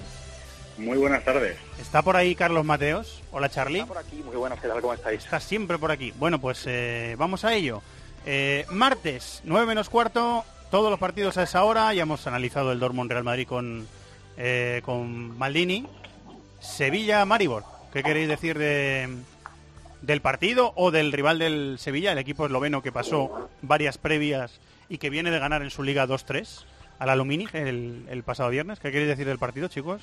Bueno, eh, para el Sevilla resulta eh, una exigencia, ¿no? Prácticamente ganar después de venir... Como mínimo. Claro, después de, del fantástico empate que sacó ahí en el tramo final en Anfield. Pero bueno, eh, el Maribor viene de, de, empatarle al Spartak, que es verdad que juega en casa.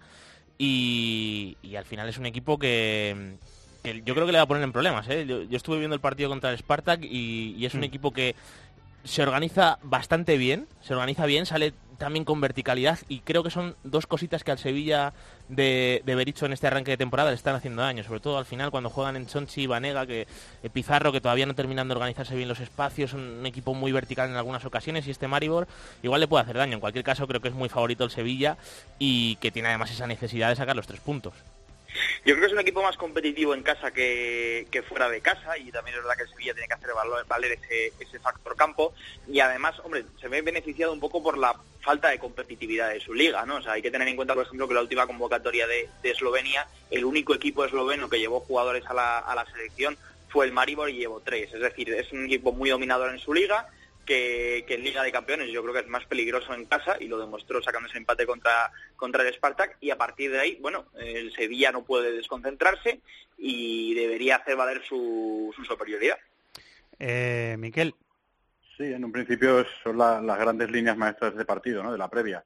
Eh, a nivel, digamos, calidad de plantilla el Sevilla es superior, la urgencia que tiene el Sevilla por haber eh, por no haber ganado el primer partido pues también le obliga a no fallar en casa y bueno, incluso hasta eh, por experiencia dentro de la máxima competición, pues el Sevilla seguramente cuente con jugadores con bastante más que, que puedan contar los violetas del Maribor.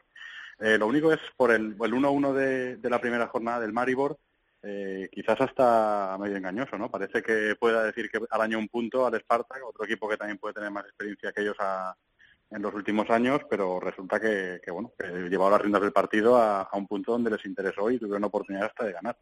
Eh, en el Maribor juega el primo de Handanovic, portero del Inter. Sí, que es buen portero, ¿eh? además. Sí, es tiene buena buen pinta. portero. Sí, sí. Tiene buena planta. Sí. Paró un penalti en la previa, me parece, me creo recordar Sí, que paró un No recuerda, me ¿eh? parece, pero yo le he visto algún partido que me ha llamado bastante la atención. ¿eh? Eh, Zuller, el central, que lo hemos visto con la selección eslovena, y... Ahmedi. Sí, Ahmedi, que es el que arriba yo creo que marca más la diferencia. Sí, Ahmedi, Tavares. el 7. Sí. Zuller, por cierto, he Eh, leído ah. que es, que es baja para este partido. ¿eh?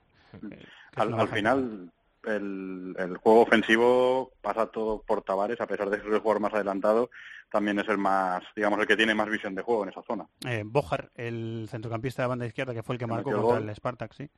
Eh, bueno, muy superior, a priori, sí, el a priori- Sevilla y se, se debe imponer. O sea, no ganar sería un batacazo. Sí, sí, no, desde luego. Más eh, con, las- con, con, eh, las exigencias que tiene el Sevilla en el, en el grupo. Eh, después del resultado de, de Anfield, Spartak de Moscú, Liverpool, a la misma hora, ¿eh? 9 menos cuarto. En Rusia es una hora más, pero a la misma hora se juega. ¿Queréis decir algo del, Que del tenía que ser a las 6 este partido, hombre. Para, Para verlo, sí, ¿no? sí, para verlo Porque el miércoles tenemos un partido a las 6, pero el martes no, Sí. son todos a las 9 menos cuarto. Bueno, eh, yo igualmente me, me da la sensación de que este Liverpool, además con el Spartak que suele meter cinco bastante atrás, que, que es un equipo que cede un poco la iniciativa, a mí me da la sensación de que este Liverpool con Coutinho, que recupera a Sadio Mané con respecto al partido de Liga que está sancionado, yo creo que debería de superar al Spartak. Pero bueno, ya sabemos que viajar a Rusia es siempre complicado. Sí, es un partido exigente. El Spartak no está, no está del todo bien en, Liga. Esta semana anunciaba las, las renovaciones de, de, Glusakov, de Glusakov y Komarov. El Liverpool llega con la baja de, Joe Gómez. Vamos a verlo, ¿no? Yo creo que el Liverpool, lo- estoy de acuerdo con David, debería, debería ganar el partido. Además, es verdad que el que viajar a Rusia no es, no es cómodo, pero el Spartak es quizás uno de los equipos rusos menos fiables en casa cuando juega competición europea, ¿no? Y quizás por ahí el, el Liverpool pudiera, pudiera sacar partido. Yo creo que debería ganar el partido y todo lo que no sea ganarlo ya es un problema, porque al final en esa lucha que a priori va a mantener con el, con el Sevilla necesita puntuar de, de tres en tres y no dejarse puntos contra los dos equipos que están en el resto del grupo, por mucho que cualquiera de los dos, tanto el Maribor como el Spartak, puedan rescatar algo. ¿no? Eh, Glusakov, entre otros, es baja en el Spartak y Layana sigue lesionado en el en el Liverpool, eh, donde Coutinho ya empe- empieza a ser protagonista. el otro Marcó día. un golazo el otro Gol día. y una asistencia. Sí, sí, muy buen pase a Salah. Eh, bueno, vamos a ver. En el grupo del Madrid, Apoel Tottenham, 9 menos cuarto también. Grupo H. ¿Queréis decir algo de este partido en el que hay un claro favorito? Sí, bueno, viene bien el Tottenham, ¿eh? viene de, de hacer dos goles Kane, de, de jugar bastante bien el fin de semana. Bueno, favorito el Tottenham. Sí, no, yo solo quiero decir que hay un claro favorito, ¿no? que es lo que decíamos. El Tottenham yo creo que es que es muy superior, además está atravesando un buen momento.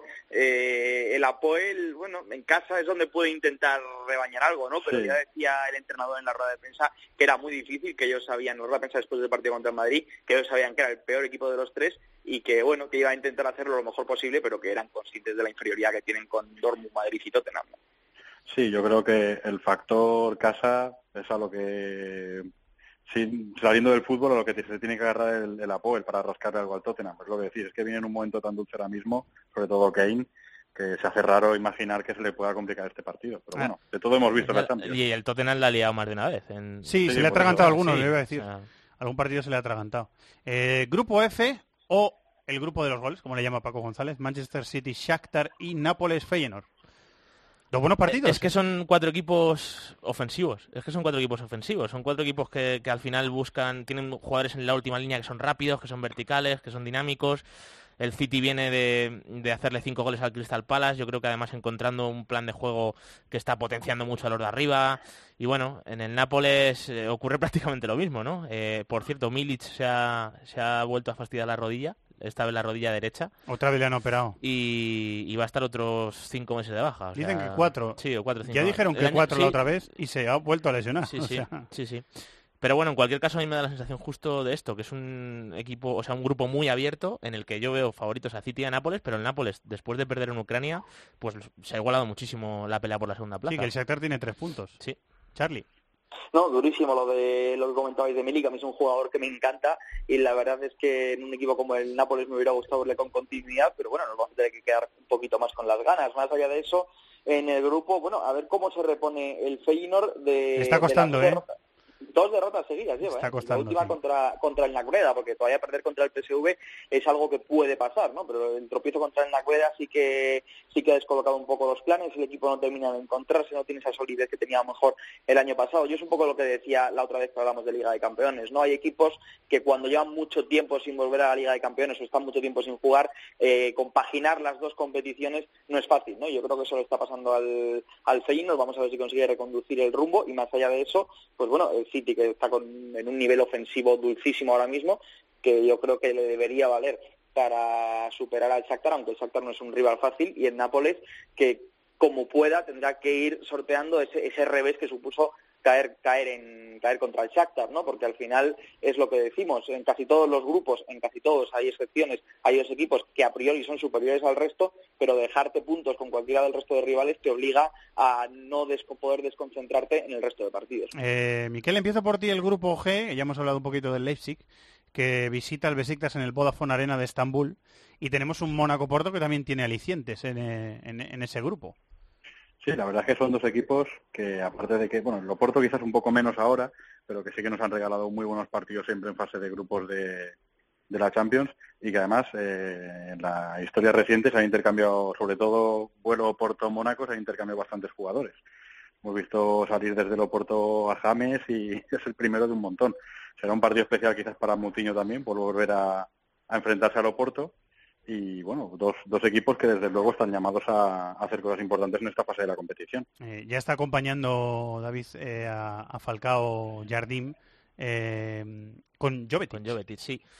Bueno, vamos a ver si, si vuelve a apostar por esto o si apuesta por Keita Valdé, que a mí me da la sensación de que igual... eh, Viene tocado, me parece, Sí, viene tocado. Mm. Pues igual entonces se mantendrá Jovetic Falcao, que para...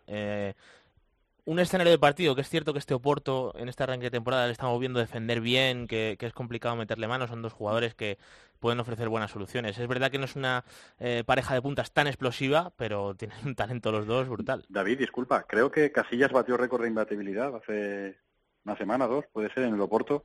Sí, bueno... O sea, que también habla del buen Sí, momento sí. defensivo que atraviesa el Pero equipo. desde que llegó, bueno, desde que llegó la temporada pasada en uno, que ya no está, yo creo que se ha seguido esa línea que Sí. eh, con, con Fonseca también.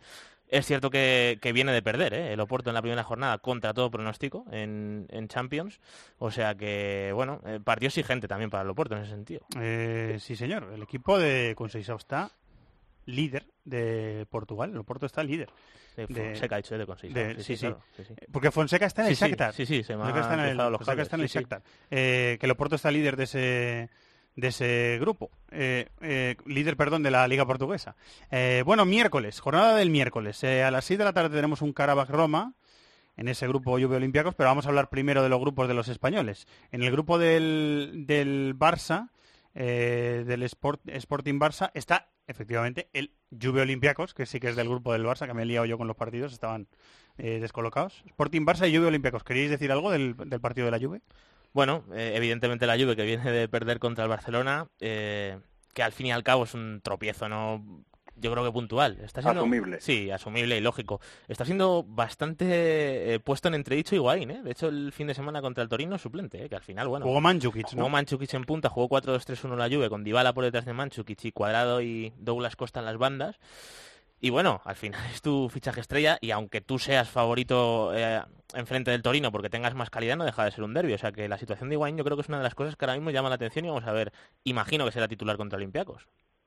Yo creo que es muy superior la, la, Juventus, que en Europa además es un equipo bastante fiable, solo los españoles la han conseguido desarmar un poco, ¿no? El, Madrid, el Barcelona en este primer partido de la fase de grupos, el año pasado le ganó la vuelta, el Madrid la final, pero bueno, más allá de los españoles, yo creo que contra el resto de equipos se ha demostrado muy fiable, además está en, bueno, en el buen momento de siempre, habrá que ver las, las bajas, ¿no? Una de las que hay, por cierto, me llama mucho la atención porque es uno de esos fichajes de última hora que a la gente se le puede pasar por ser al cierre de mercado, lo de Joguedes, ¿no? Que es un jugador que, que fichó la Juventus Turín y que, y que no va a estar. Y en el caso del Olympiacos, bueno, llega en un momento preocupante porque por primera vez no domina tanto en su liga, ¿no? Viene de perder contra, contra la EK, solo ha ganado un partido en septiembre, va cuarto, eh, a ver cómo condiciona eso al comportamiento del Olympiacos. Miquel. Sí, por lo único es esto, las, las críticas a, a Higuaín, en, que empiezan ya a ser más de peso y seguramente el Alegri le haya querido proteger un poco y, dar y buscar también otro tipo de alternativas, pero lo he comentado ya al principio, este es un partido ideal para que él se reivindique. Un rival que, bueno, está un escalón, incluso dos por debajo de la Juve, y un partido en el que van a tener la exigencia de haber seguido esos puntos, eh, como decíamos, no asumibles contra el Barcelona, pero que ya le, le obliga a no fallar sobre todo en casa. Eh, se me da a mí la, la pinza. El Karabakh Roma es del grupo del Atlético de Madrid, que se juega a las 6 de la tarde el, sí. el miércoles. ¿Queréis decir algo de, del partido en, en Azerbaiyán? Que para los, los pobres del Karabaj es una es, es, otro pequeño marrón. En esta Champions van a tener sí, que intentar bueno, competir eh, máximo. Está, está, claro que hay que esperar que la Roma saque los tres puntos. Lo está haciendo bien la Roma, sobre todo con un momento anotador de Checo brutal. ¿eh? Está haciendo goles de todos los colores. Me llamó la atención, estaba viendo esta mañana el partido contra Udinese. Sigue sin estar clara esa posición de extremo derecho y jugó Perotti. Le está utilizando a Perotti en la derecha y al Sarawi uh -huh. la izquierda. Uh -huh. Y bueno, yo no creo que sea el mejor puesto para el argentino, pero está dando continuidad. El Sarawi hizo doblete, ¿no? El Sarawi metió dos, sí. Metió dos, sí. Mm. Chicos, ¿algo más? Un equipo, no, el Carabaj, equipo muy dominador en su liga, eh, excesivamente dominador, ¿no? No pierde allí desde el 28 de febrero, o sea, que ya hace mucho de aquello, pero luego, evidentemente, sale a jugar en un grupo como el que le ha tocado y va a tener problemas, ¿no? Los tuvo contra el Chelsea fuera de casa, lo único a ver cómo se comporta, cómo se comporta en casa, ¿no? Es como muchos equipos a lo mejor que son, que salen del cuarto bombo, que igual en casa pueden rebañar algo y fuera de casa a priori son carne de cañón, ¿no? A ver si el Carabaj tiene jugadores, bueno, pues como Mitchell, el exjugador del Sporting o del Getafe, o el caso de, de Liunusi, el, el noruego, a ver si con eso es capaz de, de hacer algo en casa, pero yo, en cualquier caso la, la, Roma perdón, es claramente superior. Bueno, plato fuerte. Eh, grupo B, París Saint Germain Bayern, en el Parque de los Príncipes, eh, Miquel. Voy a leer primero. Eh, hay una entrevista hoy en el diario eh, Fígaro a Carlo Ancelotti. Y en Le Figaro, Carlo Ancelotti dice lo siguiente. Eh, hay unos cuantos titulares. Con que, que, el PSG ha crecido desde que él salió del club. Eh, que con estos fichajes hace falta crear una identidad de juego y que el Bayern ya la tiene. El PSG todavía no la tiene y que el Bayern sí. Eso es lo que dice sí, Ancelotti. Pero... Eh, que le mandó un mensaje al Kelaifi después del 4-0 al Barça y que no se atrevió a mandárselo después del, del 6-1, que si pudiera cambiaría la forma en la que salió del, del, PSG, que no se tomó muy bien al Kelaifi su salida del club rumbo al Madrid, que no se va a ir a China, eh, que eso es eh, mentira lo que se ha publicado, que, que, ha firmado con un club chino para irse a China la próxima temporada y que ni le gustan ni entiende las redes sociales y que él llama a las redes sociales la soledad del, del smartphone, que no, no, entiende la dependencia que tienen algunos jugadores con esos temas. Pero sobre todo me llama la atención una cosa, que es una pregunta que le hacen sobre Berratti. Pregunta del periodista, eh, ¿comprende eh, las eh, demandas de, de, salida de Marco Berratti hacia el Barcelona este verano? Respuesta de Ancelotti. no me gustan estas cosas, este tipo de comportamientos. Durante el mercado muchos jugadores quieren irse, pero no sé exactamente no sé si lo que quieren es realmente salir del club o lo que quieren es mejorar su contrato. Le repreguntan, y sobre Berratti, y él contesta, quiere, eh, quería mejorar su contrato, le conozco bien. Y se ríe. Ancelotti que le mete un palito a, a Berratti y que le hemos visto, yo le he visto a Ancelotti broncas con Berratti en el campo, en algún partido sí, del PSG, que es una mm, eh, imagen muy llamativa, o sea, me llama mucho la atención. Pero le mete un palazo tremendo a Ancelotti a Berratti antes de jugar contra el Paris Saint Germain. Sí, bueno, no nos sorprende esto porque lo hemos visto otras veces, ¿no? Tiene razón en algunas cosas. Evidentemente el Paris Saint-Germain está en un escalón superior simplemente por el hecho de haber fichado a Neymar y Mbappé. Son fichajes que a él no le dieron. Lo de que el Bayern tiene una identidad y el PSG no, yo creo que el Bayern ahora mismo está en un proceso de remodelación y yo creo que el PSG, dentro de que es cierto que todavía tiene que ajustar a sus piezas más importantes, Sabe a lo que quiere jugar, más o ¿no? menos tiene, sobre todo si al final le da continuidad a ese Mota, eh, Rabiot, Berratti, eh, tiene un equipo asentado, o sea que ahí vamos a ver, ¿eh? Miquel, ¿qué me cuentas? Mm, No sé, no estoy en eso tan de acuerdo como David. Yo veo que con los fichajes, sobre todo con la Mbappé y Neymar, lo que ha hecho el PSG es cambiar la estructura en la, en la forma que tiene de atacar, porque fijaos que hemos pasado de, en un par de años de tener a Ibra y el Ibra sistema que, que juega el PSG a uno totalmente diferente, donde Al Neymar, sistema, ¿no? Sí, al Neymar sistema que también parte del centro, pero es otra de, de otra forma, no abarca tanto campo como, como Ibrahimovic, que le molesta a la figura del 9. Y bueno, quizás está en una fase en la que tiene que asentar todo eso, y más en la, en la fase de grupos de la Champions. Lo único es que eh, le viene muy bien encontrarse un equipo algo más hecho, aunque esté en un periodo de transición, como el Bayern. Mejor ahora que no en una fase de, de cara a cruz donde le pueda costar una eliminatoria un mal partido, como le pasó el año pasado. Y yo creo que es el partido de la jornada, sin lugar a dudas. Hay que recordar, eh, Charlie, que Neymar se ha perdido el, el partido de liga contra el Montpellier, que no ha sido capaz el Paris Saint-Germain de marcar, eh, terminó 0-0. Eh, sigue líder el Paris Saint-Germain con un punto de ventaja, por ejemplo, sobre el Mónaco, pero que se ha hablado muchísimo y se ha gastado mucha tinta sobre Neymar, Cavani, los penaltis, las primas por ser máximo goleador, las primas por compensar eso. eh, las actitudes de, de Neymar, las disculpas en el vestuario, la cena que montó Dani Alves eh, para intentar apaciguar un poco los ánimos. ¿Se ha escrito? Anda que no se ha escrito ¿eh? de esto esta semana. Eh, ese es el problema extra- el problema extradeportivo del Neymar sistema, ¿no? Yo creo que, que el Paris Saint Germain va a tener que lidiar mucho con eso porque la verdad es que Neymar en el vestuario no ha entrado con, con muy buen pie. Es verdad que al final llega arropado por la por la directiva, por los dueños y que eso le da legitimidad un poco para decir, "Oye, mira, yo estoy aquí, eh, he costado 226 millones de euros y, y tengo poder para ser el líder de este equipo, pero claro, eh, se mete en un vestuario en el que quizás hubiera tenido que, que ir, puede ser con un poco más de humildad, ¿no? Porque ah, ya venía la gente calentita, lo, lo leí en un artículo publicado hoy, bueno, pues que varios jugadores mm, se les había al principio invitado a salir por la llegada de Neymar para, Sí, en el país. solucionar- para- por eso, para solucionar, ese es el artículo que he leído yo, para ¿Qué solucionar los problemas Sí.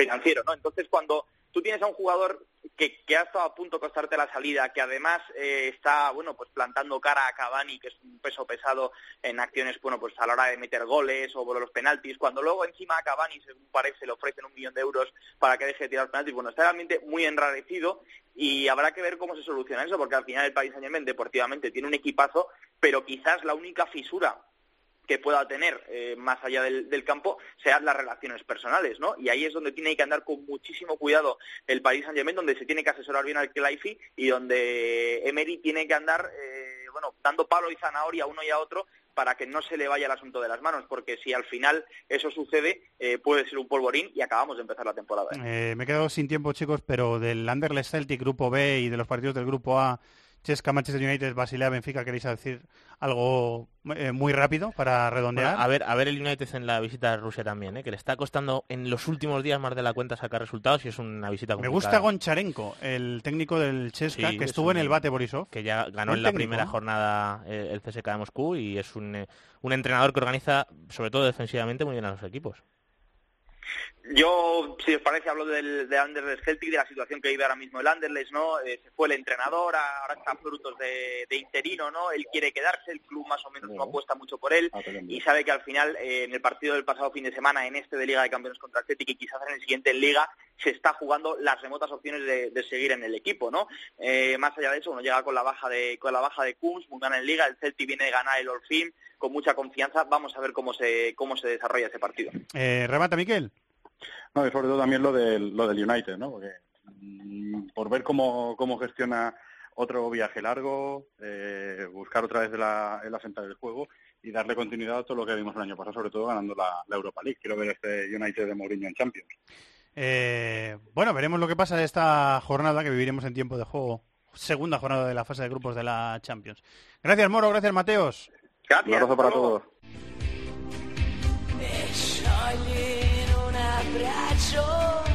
la follia.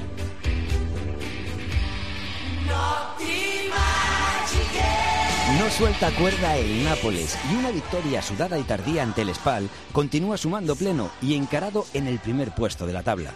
Solo le va la zaga a la Juve, que se pegó un festín a costa del Torino en un derby muy desigual, 4-0, que el Torino afrontó con uno menos durante la mayor parte del partido. Mientras, la Roma venció 3-1 a Udinese. El Milán cayó en Génova ante la Sampdoria 2-0. El Inter ganó 1-0 al Genoa con un gol al final de D'Ambrosio. Hubo victorias del Alacio, el Chievo, el Crotone y el Bolonia. Y el Fiore Atalanta terminó empate a 1. Querías hablar en la sección de Italia de esta semana, David, y un equipo de Europa League, que ahora vendrá Tony Padilla con la Europa League. Del Milan, ¿no? Yo creo que hay que empezar a, a contar un poquito lo que está haciendo.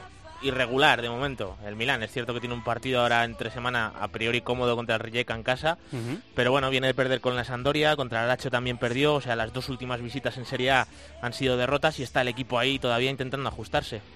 Eh, intentando ajustarse con, eh, con dos derrotas, como dices, en campo de la Lazio 4-1 y 2-0 este fin de semana en la matinal del domingo eh, contra la Sam, ajustando piezas que cambió el, el esquema Montela, ¿no? Sí, lleva dos o tres partidos ya jugando con tres centrales. Empezó la temporada con 4-3-3. Bueno, al final ha recuperado a Romagnoli, que había sido baja en los primeros partidos. Llama la atención que se está quedando Musacchio fuera ¿eh? en los últimos partidos. Está jugando Zapata, Bonucci y Romagnoli atrás.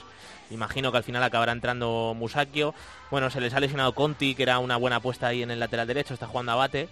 Y, y, lo que yo creo que le falta es eh, ajustar bien a, a, las piezas de arriba, porque, por ejemplo, contra la Austria de Viena en Europa League jugaron francamente bien Andrés Silva y Kalinic, uh -huh. el otro día contra la Sampdoria jugó Suso por detrás de Kalinic, pero bueno, no termina de encontrar ahí su espacio, Suso el año pasado que fue el mejor del Milan y bueno, uh -huh. falta que los tres centrocampistas pues también terminen de ajustarse bien, está jugando Biglia de pivote, que sí en el interior derecho, que lo está haciendo bien, y en el otro perfil, bien Bonaventura, bien Chalsanoglu, están ahí variando los dos, uh -huh pero eh, bueno, no termina el equipo de atacar bien, no termina de, de, ofrecer soluciones. Es cierto que la Sampdoria es un equipo muy pegajoso, pero no, no dejó las mejores sensaciones el Milan el fin de semana. Llama la atención que Andrés Silva no esté, pues sí en la Europa League que decías tú, pero en sí. la Liga está contando muy muy poquito. Jugó el otro, el otro día jugó de titular contra la Spal. Eh, mm pero no está siendo titular, ¿eh? De forma Empezó Cutrone, habitual. ¿no? Sí, y ahora Cutrone. Cutrone jugó de, con el 4-3-3 empezó jugando Cutrone en punta, por la derecha Susu y por la izquierda Borini.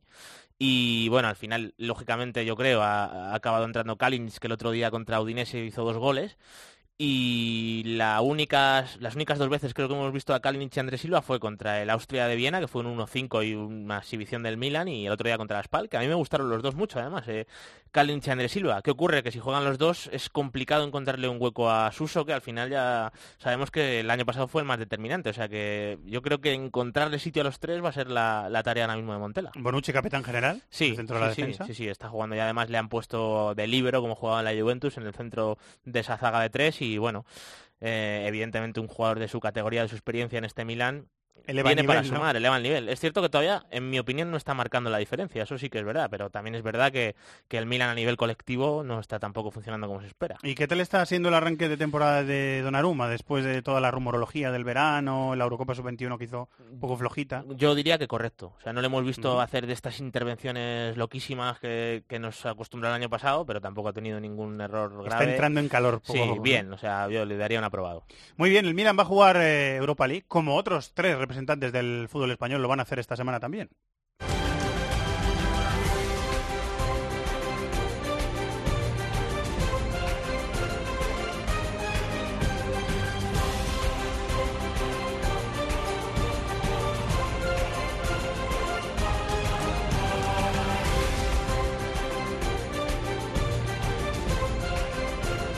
Segunda jornada, fase de grupos, en el plató de Bean Sports el jueves. Estará sentando cátedra ahí dando lecciones a los que nos sentamos en el sofá enfrente del televisor a ver los programas especiales de, de Bean Sports para ver todos los resúmenes de la Europa League. Que es Tony Padilla. Hola Tony, muy buenas. Hola Fernando. eh, allí con Danay y todo el equipo. ¿Lo paséis bien, eh, compañero? ¿Lo paséis bien? La, la verdad es que sí, hay muy, hay muy buen ambiente en el, en el plató y el otro día incluso le hicimos el reto a Danay a ver si al final de temporada podemos hacer una, una coreografía Ay, es verdad, o- os vi, sí, sí. o alguna locura similar porque estamos contando esta historia del Östersund, el equipo sueco que será rival del Athletic Club, Sí. que su entrenador ha retado a sus futbolistas al final de temporada de preparar una obra de teatro, a escribirla a ellos y interpretarla como de fin de curso, como en el cole. Así que casi nos imaginamos nosotros haciendo una coreografía, una Sí, tú, tú decías un musical, ¿no? Un musical. Un musical, sí, un musical. Pues sería horrible, desafinamos, pero bueno, unas risas. Pero sí, a mí eh, creo- ya tengo un aliciente ¿eh? para los programas de, de Vine hasta final de, temporada aquí en la Europa League. Eh, el Zenit Real Sociedad suena a partido bastante serio, ¿eh? Siete de la tarde. Es partidazo, es un auténtico partidazo. Recordemos en el estadio más, más caro del mundo, el estadio que ya valía mucho, pero por temas de corrupción y corruptelas varias eh, se les fue el presupuesto de la mano, acabaron gastando más de mil millones de euros con un Zenit que tiene un equipazo que la mitad del equipo es argentino, la mitad del equipo es la selección nacional rusa, el equipo de Roberto Mancini, que además ah, llega de una semana muy muy rara porque eh, en Copa fue eliminado por un equipo de segunda, además en el derby de la ciudad que es el, el histórico equipo, el segundo equipo de, de San Petersburgo, el Dinamo, un equipo que había sido muy importante en tiempos soviéticos y que andaba perdido. Ahora tiene detrás un millonario que les ha dado pasta y que eliminó al, al Zenit en, eh, con un gol de penalti en la, en la prórroga 2-3. Mancini fue criticadísimo, pero luego reaccionó con, ganando 0-2 en el campo del Krasnodar y tiene muy buen, muy buen equipo. Arriba tiene a Zyuba, Kokorin, a Yuri Polov, que, o sea, la delantera de la selección rusa y por detrás todos los argentinos, a Mamana, Drius y compañía. O sea que es un equipo muy muy serio el Zenit, con mucho dinero y una Real que nos hasta hace 10 días te diría que estaba eufórica, pero que le ha cambiado mucho la, la realidad del equipo serio. O sea que es un partido muy muy importante. Está Craneviter, el argentino del Atlético. También, También, también, en el centro del campo suele jugar, mm, intentando dar un poquito de, de orden, Manana, Manana detrás, es, es buen equipo y sobre todo Mancini se ha llevado muchos argentinos, ¿no? Argentinos y luego dominar el mercado ruso y han ido fi- fichando otros internacionales como Erojín, el centrocampista también. Es un gran partido, ¿eh? Sí, es un- David. Además no llega la Real en su mejor momento. Es cierto que contra el Valencia fue un partido muy igualado, pero, pero es, es un rival complicado. Como dice al final Tony, eh, los argentinos que han fichado son muy creativos. Craneviter, Leandro Paredes, Driussi... Es un equipo muy complicado y bueno, la, visita más complicada que va a tener la Real en esta fase de grupo. Le leemos a Marco Antonio Sández, nuestro compañero de COPE San Sebastián, eh, que Carlos Vela es baja eh, por lesión para el partido, así que una baja sensible para, para la Real. Eh, estoy buscando al Athletic, que es a las 7 de la tarde, grupo J. Suena raro eso de grupo J, pero es el grupo J.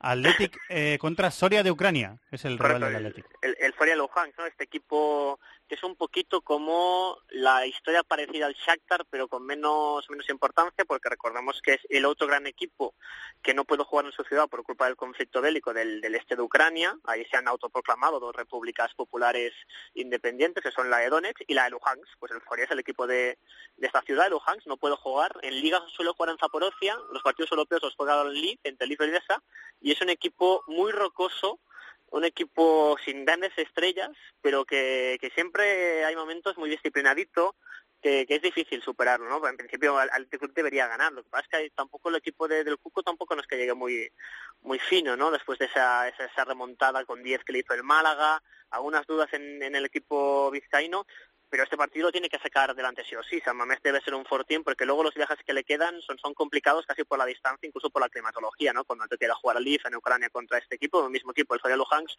o a Suecia contra el Östersund. Yo, yo ¿Quieres a decir Soria, algo, la verdad, no lo he visto este año, pero estoy viendo los datos y ha ganado dos partidos de 11 que ha jugado. O sea que. No está muy bien, Yo, ¿no? Claro, yo creo que es obligatorio para el Atlético aquí sacar los tres puntos. Sí, en, Li- en Liga no anda bien, pero en, en Europa los últimos años ya ha dado alguna sorpresa. Hay un año que está a punto de eliminar a Feyenoord, por ejemplo. Es muy favorito Athletic, pero no es un equipo que, que, al que sea fácil meterle cinco o seis goles. Tiene, por ejemplo, una, jugó contra Manchester United, que ganó solamente por, por dos goles fuera. O sea, es un equipo que, que siempre compite bien, pero es cierto que este año no, no le van bien las cosas. Eh, el primero lo ganó, ¿no? Contra el Ostersund, el primero sí que lo ganó. El Ganó. Östersund, gan- ganó el Östersund, Ah, ganó quería. el Ostersund, perdón. perdón. Eh, y para terminar, en el grupo A, Villarreal, eh, que juega en campo del Maccabi de Tel Aviv a las 9 y 5 de la noche, que yo creo que allí serán las 10 y 5, o sea que va a ser un horario un poco... eh, Sí, porque el, el Villarreal, yo siempre hago un poquito la broma que le ha tocado en una competición europea un grupo asiático, porque dos de sus tres rivales son geográficamente asiáticos. Astana, Kazajistán es Asia, Es. Tel Aviv eh, es Asia, pero recordemos que le- le- Israel compite como europeo por motivos geopolíticos, porque no puede competir en, en Asia, y el tercer rival, que es el de Praga, este sí es europeo, pero los propietarios de dónde son son asiáticos, son de China, o sea que le ha tocado un grupo, le ha tocado un grupo casi asiático Vaya al, al ensalada, Villarreal. ¿no? Y a ver cómo llega el Villarreal por la noticia que conocíamos de la destitución de Fran Escribá. Ah, Obviamente, malas sensaciones dentro de la, Casa Amarilla. El equipo, incluso cuando jugó en casa contra Astana, eh, a mí me tocó comentar ese partido y ganó Astana, pero jugó muy mal ese día. El, el equipo aún de Fran Escribá en ese momento. Hay un momento que le empata el equipo kazajo y luego al final los entraron eh, de refresco Cheryshev y Macambú que marcaron, pero no, no, no andó fino. Y a ver qué pasa contra un Maccabi que tampoco está del todo bien. Recordemos que Jordi Cruyff, que era el director deportivo, ahora ya directamente el Es el entrenador entrenador, sí. es el entrenador después de, de- de cambios de, entrenadores. Han pasado muchos entrenadores españoles por ahí, desde Óscar García Lloñé, muchos jugadores, porque un poquito la apuesta que hizo el, el Maccabi, que es eh, uno de los dos clubes más, más populares de Israel. Siempre se dice que el, el Maccabi sería el club polideportivo, porque es muy famosa su sección de baloncesto, más ah, popular en Israel, junto a Maccabi de Haifa, que tiene también muchos muchos hinchas, aunque no ganen no ganen casi nada últimamente. Pues en eh, el, el Maccabi no anda bien, estos, últimos años Hapoel Beersheba le ha pasado por delante y tampoco no, no, no anda del todo del todo fino, ¿no? El- el- los macabeos como no se les conoce, pero que siempre han hecho una apuesta a nivel de jugadores o con Jordi Cruyff por un fútbol preciosista. Se ha inspirado mucho en la escuela española, sobre todo en la escuela de fútbol Club Barcelona, pero ah, no están consiguiendo transformarlo a nivel de, de resultados. Por tanto, Villarreal debería ser favorito, pero es que con un ambiente tan enrarecido en el Villarreal, eh, pues a ver qué a ver qué pasa el jueves. Está José Rodríguez, el ex del Madrid, del Cedido. Deportivo, del Málaga, está cedido, sí, por el Maguncia, en el Maccabi de Tel Aviv y está jugando, además, ha jugado tres partidos José Rodríguez allí. Eh, ¿Quieres decir algo, David? A mí este me ha partido? sorprendido lo de Fran Escribá, la verdad. Es cierto que no vi el Getafe Villarreal, pero yo creo que había encontrado lo de Vaca Bacambú, Samu Castillejo estaba No, y jugando si, muy y si bien. apuestas por un entrenador para continuar en una temporada, llama la atención que en Sí, la y jornada a mí- 6 te lo cargues, Sí, ¿no? me- y me parece un entrenador además bastante coherente con la plantilla que tenía el Villarreal. Me ha sorprendido bastante, la verdad. Sí, eh, recordemos que, que el año pasado él llega en, en paracaídas cuando Marcelino Sí, se va sí. justo antes ese duelo de previa de Champions contra el Mónaco. Luego eh, el Mónaco eliminó al, al Villarreal, muchos decían, qué mal resultado. Luego se vio que ese Mónaco era un equipazo, que Totalmente. lo hizo muy bien en Champions, pero consiguió levantar un proyecto muy complicado, lo volvió a Europa. Y lo cierto es, es que este año eh, el problema del, de, este, este Villarreal ya no era tanto lo que era- tenía arriba, que tenía, tenía pólvora, como lo que tenía atrás. Ah, sobre todo por muchas bajas. No Claro, es que Bruno, no- la baja de Bruno, la baja de Bruno clave. es clave, sí, sí. y centrales. El otro día jugó en Europa League y también jugó en Getafe Semedo, el portugués, que de momento no está a la altura de la inversión hecha, está mal.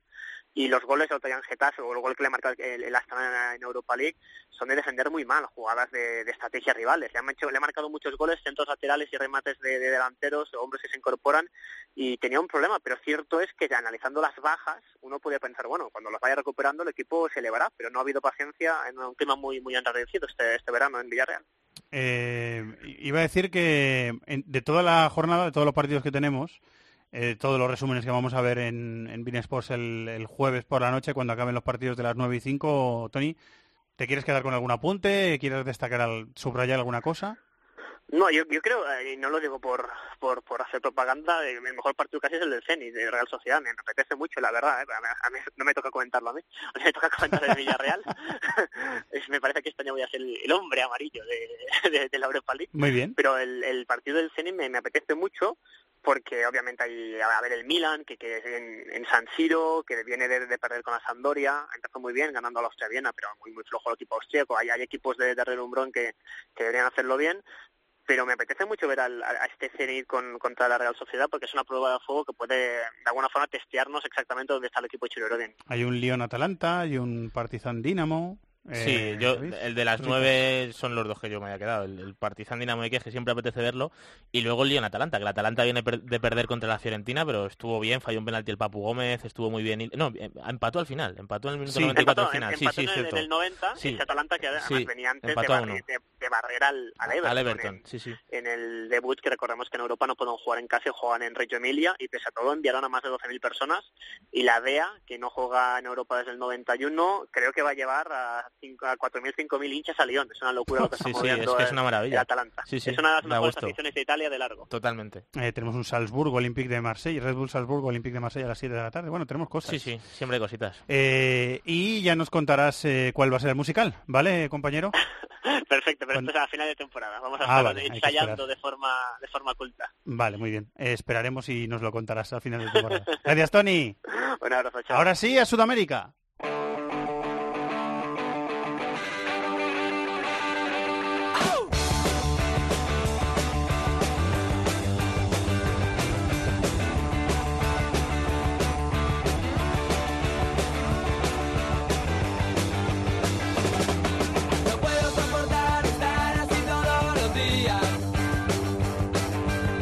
Vamos hasta Nueva York con Ariel Judas. Hola, Ariel, muy buenas.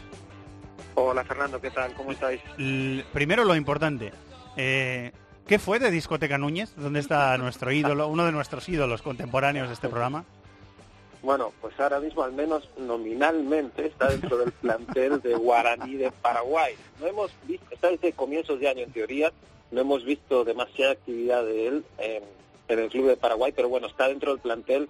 No he podido comprobar si tiene algún tipo de lesión o demás, porque realmente no ha jugado demasiado. Eh, pero bueno, está allí. eh, llegó al, al Guaraní desde el Chiapas de México, equipo que al que llegó cedido desde Racing. Entre 2015 y 2016 fue eh, jugador de Racing, pero el último semestre de 2016 este, estuvo en, en la Liga Mexicana, en el fútbol mexicano. Antes había pasado dos años por Peñarol y surgió como titular, como muchos sabrán, del Liverpool de Montevideo, equipo en el cual en alguna Copa Sudamericana él, Discoteca Núñez, Carlos Núñez, que tiene 25 años a día de hoy, eh, hizo algunos partidos fantásticos y allí comenzó a llamar la atención a nivel, al menos sudamericano. Muchos equipos argentinos ya comenzaron a, a interesarse por él. Finalmente, un tiempo más tarde, unas temporadas más tarde, eh, terminó jugando para la academia, para Racing Club. Me, me encanta, al menos nominalmente. ¿eh? Me Nominalmente. encanta- me encanta- ¿Cómo está eh, el ocio en la Es ciudad que- de Asunción? El ocio está, está bien. Es que es así, es que es así, porque figura en el plantel, pero no tiene registro de haber jugado demasiado. Creo que tiene un solo partido, presencia en un, un único partido hasta ahora, o sea que no sé hasta qué punto le está disponible para jugar para, para el equipo guaraní. Debe estar bien la noche de Asunción, ¿eh, David? Sí, ¿no? Si te preocupa, yo creo que puedes despreocuparte. Los datos, los datos de, de participación en Eso el lo equipo indican, ¿no? lo- es una buena pista, ¿no? Para- Sí. Eh, qué ídolo Discoteca Núñez. A ver si podemos hablar algún día con él, porque es un Absoluto. sueño. Es un sueño como periodista.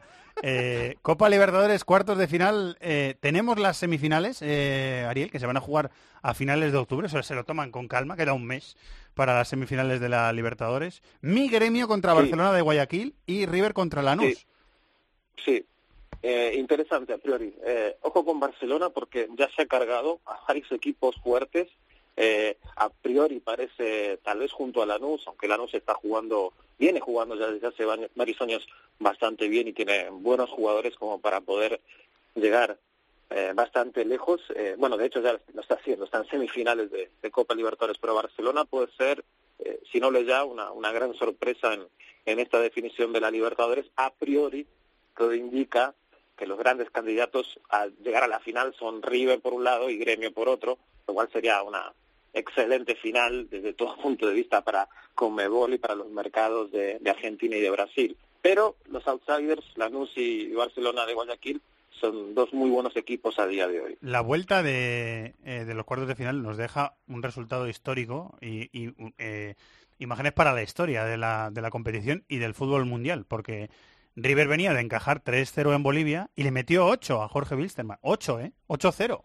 Sí, sí, en una gran, grandísima noche de Ignacio Escoco que marcó cinco de esos ocho goles de River. Enzo Pérez fue el autor de otros dos. Y El ex del Valencia hizo Fernández, doblete, sí. eh, Que autor uno de ellos, que uno. si no lo ha visto la gente, que se lo busque porque se recorrió Maradoniano, todo ¿eh? el campo. Sí, O sea, sí. Todo Sí. el campo. Sí. Lo, lo que llamó, bueno, el apunte para hacer en ese partido es que sin quitarle, sin restarle absolutamente ningún mérito a River, que hizo un gran, gran papel, muy buen trabajo de Marcelo Gallardo en todo sentido a nivel de, de, motivar a sus, a sus jugadores, de, instar al público a que llenara el Monumental como lo llenó y que presionara de la manera que presionó. Toda, prácticamente todos los disparos de, de River eh, contra el, el área de, de Jorge Wilstermann fueron gol. O sea, es, es, alucinante quien, quien pueda ir a internet y mirar el, el resumen o al menos este, los goles de, de, ese partido. Es brutal en sentido negativo la, la horrible actuación de la defensa y del arquero del equipo boliviano, que también lo habían hecho por otra parte en el partido de ellos, o sea que fue eh, calamitoso realmente lo de Wilstermann en, en Buenos Aires. Eh, lo de Lanús no es para tanto, pero claro, venía de perder 2-0 con San Lorenzo de Almagro en el partido de ida, igualó ese, ese guarismo y después le ganó en penaltis, o sea que Lanús también remontó.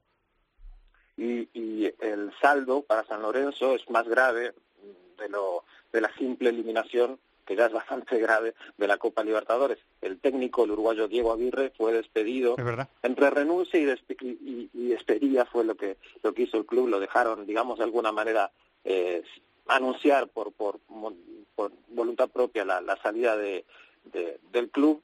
Eh, y a día de hoy San Lorenzo, uno de los cinco grandes, no tiene entrenador. Se habla mucho, o se ha comenzado a mencionar bastante el nombre de Gabriel Heinze como, como entrenador de San Lorenzo, un, un técnico exjugador, recordarán muchos en, en España, por supuesto, que a nivel de ligas menores, de segunda división y demás, lo ha hecho francamente bien. Sería una gran oportunidad para él si finalmente llega un acuerdo con San Lorenzo de Almagro, que está llamado a ser, claro, protagonista siempre en la primera división de Argentina. Madre mía, cómo sufrí con Gremio, ¿eh? Contra Botafogo 1-0, gol de Lucas Barrios, pero... Sí. Uf, qué partido, qué sufrimiento, ¿eh? Hasta el final, 0-0 en la ida y 1-0 en la vuelta, y por eso Gremio está en semifinales. Sí, sí.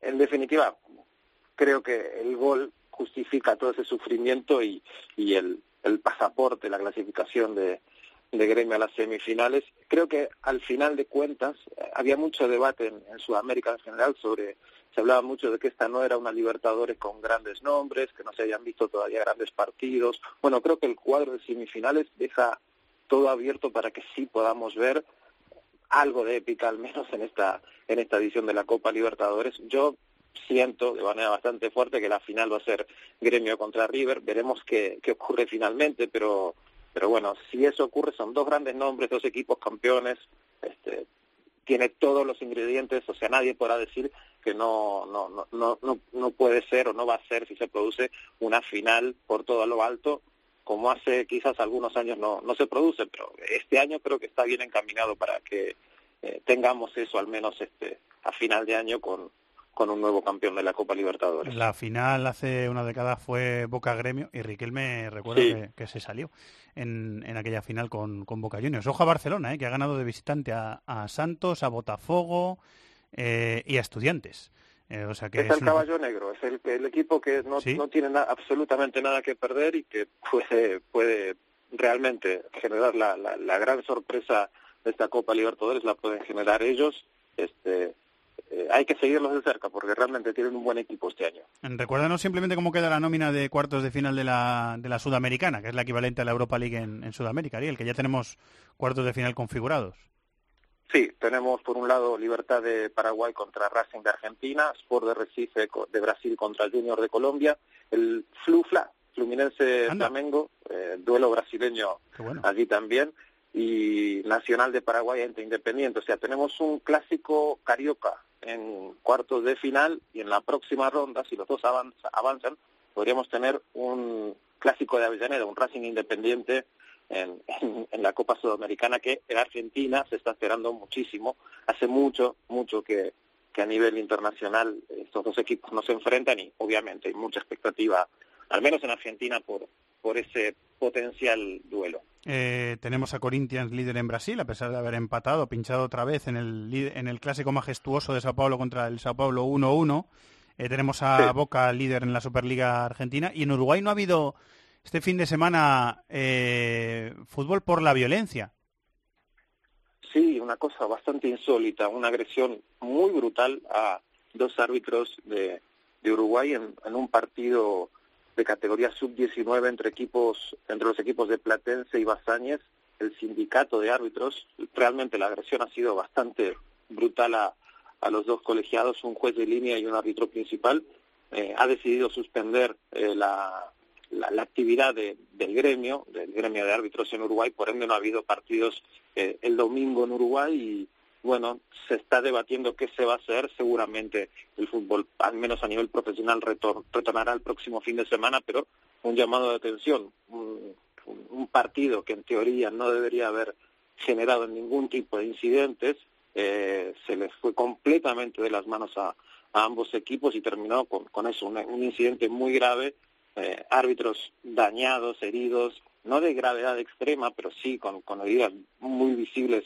sobre todo en el rostro uno de ellos y bueno, de momento el fútbol en Uruguay parado por por este hecho bastante lamentable. Las imágenes son tremendas, sí. Parado también el fútbol en, en México por ese fuerte terremoto que sacudió Ciudad de México hace, sí. eh, hace una semana. Eh, muy bien, Ariel, información muy completa. La semana que viene más. Muchas gracias, compañero. Un abrazo a los dos, gracias. Señor productor de este programa, señor Shatton. Señor director del programa, don Fernando. Vaya, pro, programón largo, hemos hecho, hemos hecho extra, extra large, ¿eh? Y bueno, largo y bueno. Hay veces que eh, es largo y es malo, pero es, no digo el programa, eh, digo las cosas. Las cosas en la vida no, en general, ¿no? No voy a dar un palo aquí a DC Fútbol. Eh, no, bueno, pues este hay, es bueno. Este hay veces que nos queda más, eh, más, eh, estaba buscando la palabra. La palabra. Sí, eh, un poquito más mmm, denso, denso era la palabra Pesado. que quería. Denso era la palabra que quería buscar. Pero en este hemos tenido mucha información. Mira, David, cómo me mira. David no sabe qué Me he metido en un charco. ¿Dónde va a ir? ¿Dónde va a ir? ¿Dónde va a ir? Denso. Sí. David está deseando ya final del escuchar camino la sido, canción. El final del camino ha sido denso. Creo que ha salido bastante bien parado para cómo podía ir la cosa. Bueno, que tenemos esta, agenda. Esta, en realidad te estaba mirando, estaba intentando ayudarte, pero digo, mejor paso. A ver si lo vamos a empeorar. Que lo arreglen ellos. Sí, era denso la palabra que estaba buscando, Sí, pero no, sí. no, me sale en esta hora de la tarde, no me salen las David, palabras. David estaba pensando en la noticia que ha salido de... De Agnelli. De Agnelli. Vaya, vaya marrón también. ¿eh? Sancionado 12, 12 meses por el caso Ultras. Sí, sí lo, lo, llevan investigando en Italia. Sí, por contactos con ultramafiosos decían que había tenido y bueno, ha dicho la Juve que va eh, ahora no me sale a mí la palabra. ¿A recurrir? a recurrir? sí. Así que vamos a ver qué pasa. Vamos a ver qué pasa, pero sancionado de momento el patrón, Agnelli, en va, la lluvia. Vamos con este comienzo de Tú agenda. eres el patrón de este programa, así que tú dirás qué y, música... Y, y, como patrón, tú eres el jefe, yo soy el patrón de el esta marinero. pequeña agenda que vamos con la canción que he elegido esta vez, Muy bien. que yo creo que os va a gustar a los dos, ya verás.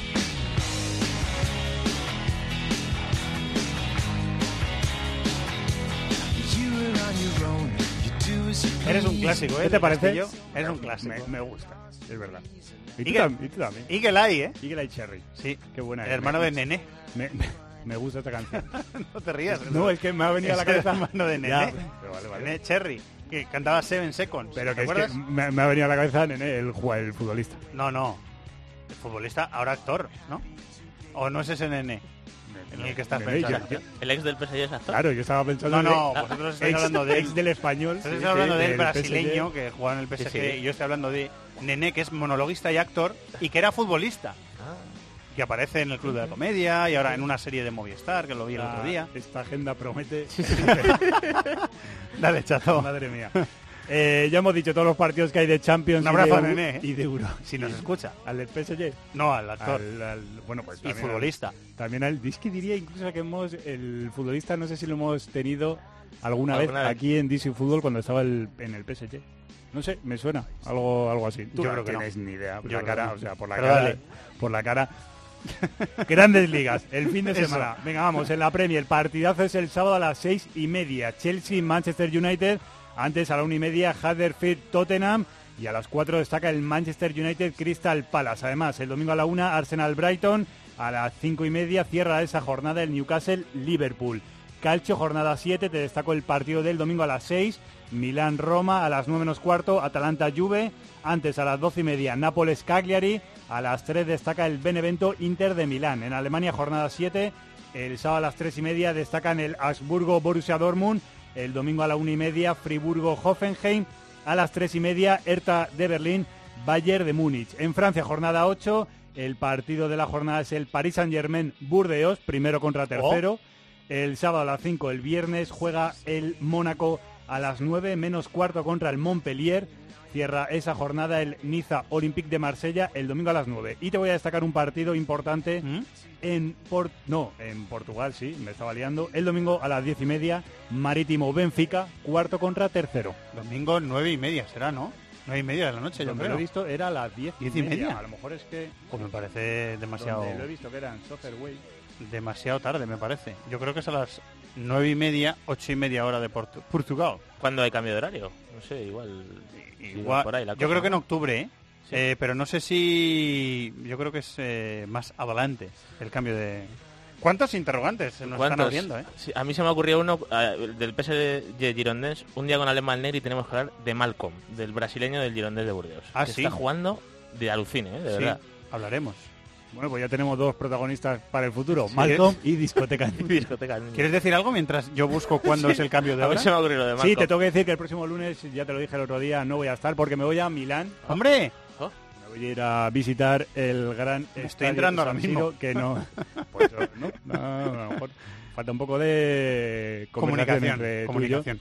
Y eso, me voy a Milán, así que me tengo muchas ganas de conocer San Siro, que no lo conozco. Tú sí que entraste, además Yo hiciste un vídeo del tour. Yo también tengo hora para el tour. Hice el tour, sí. Así que no te preocupes que te cogeré un buen buen productor para este programa, mejor que yo. Y Muy nada, bien. y nada. 29 de octubre es el cambio de hora. Vamos a ir terminando que el señor eh, Carlos Miguel tiene que grabar también. Gracias, eh, compañeros.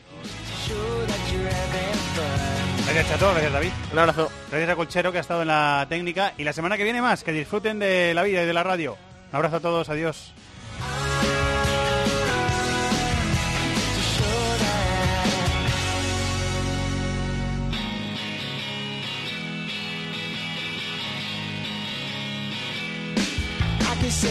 Straight if you let me stay. I hope I'm not too late, no, you won't regret it. I can show you the way and make you happy today. Yeah, you know when you've been defeated, you don't care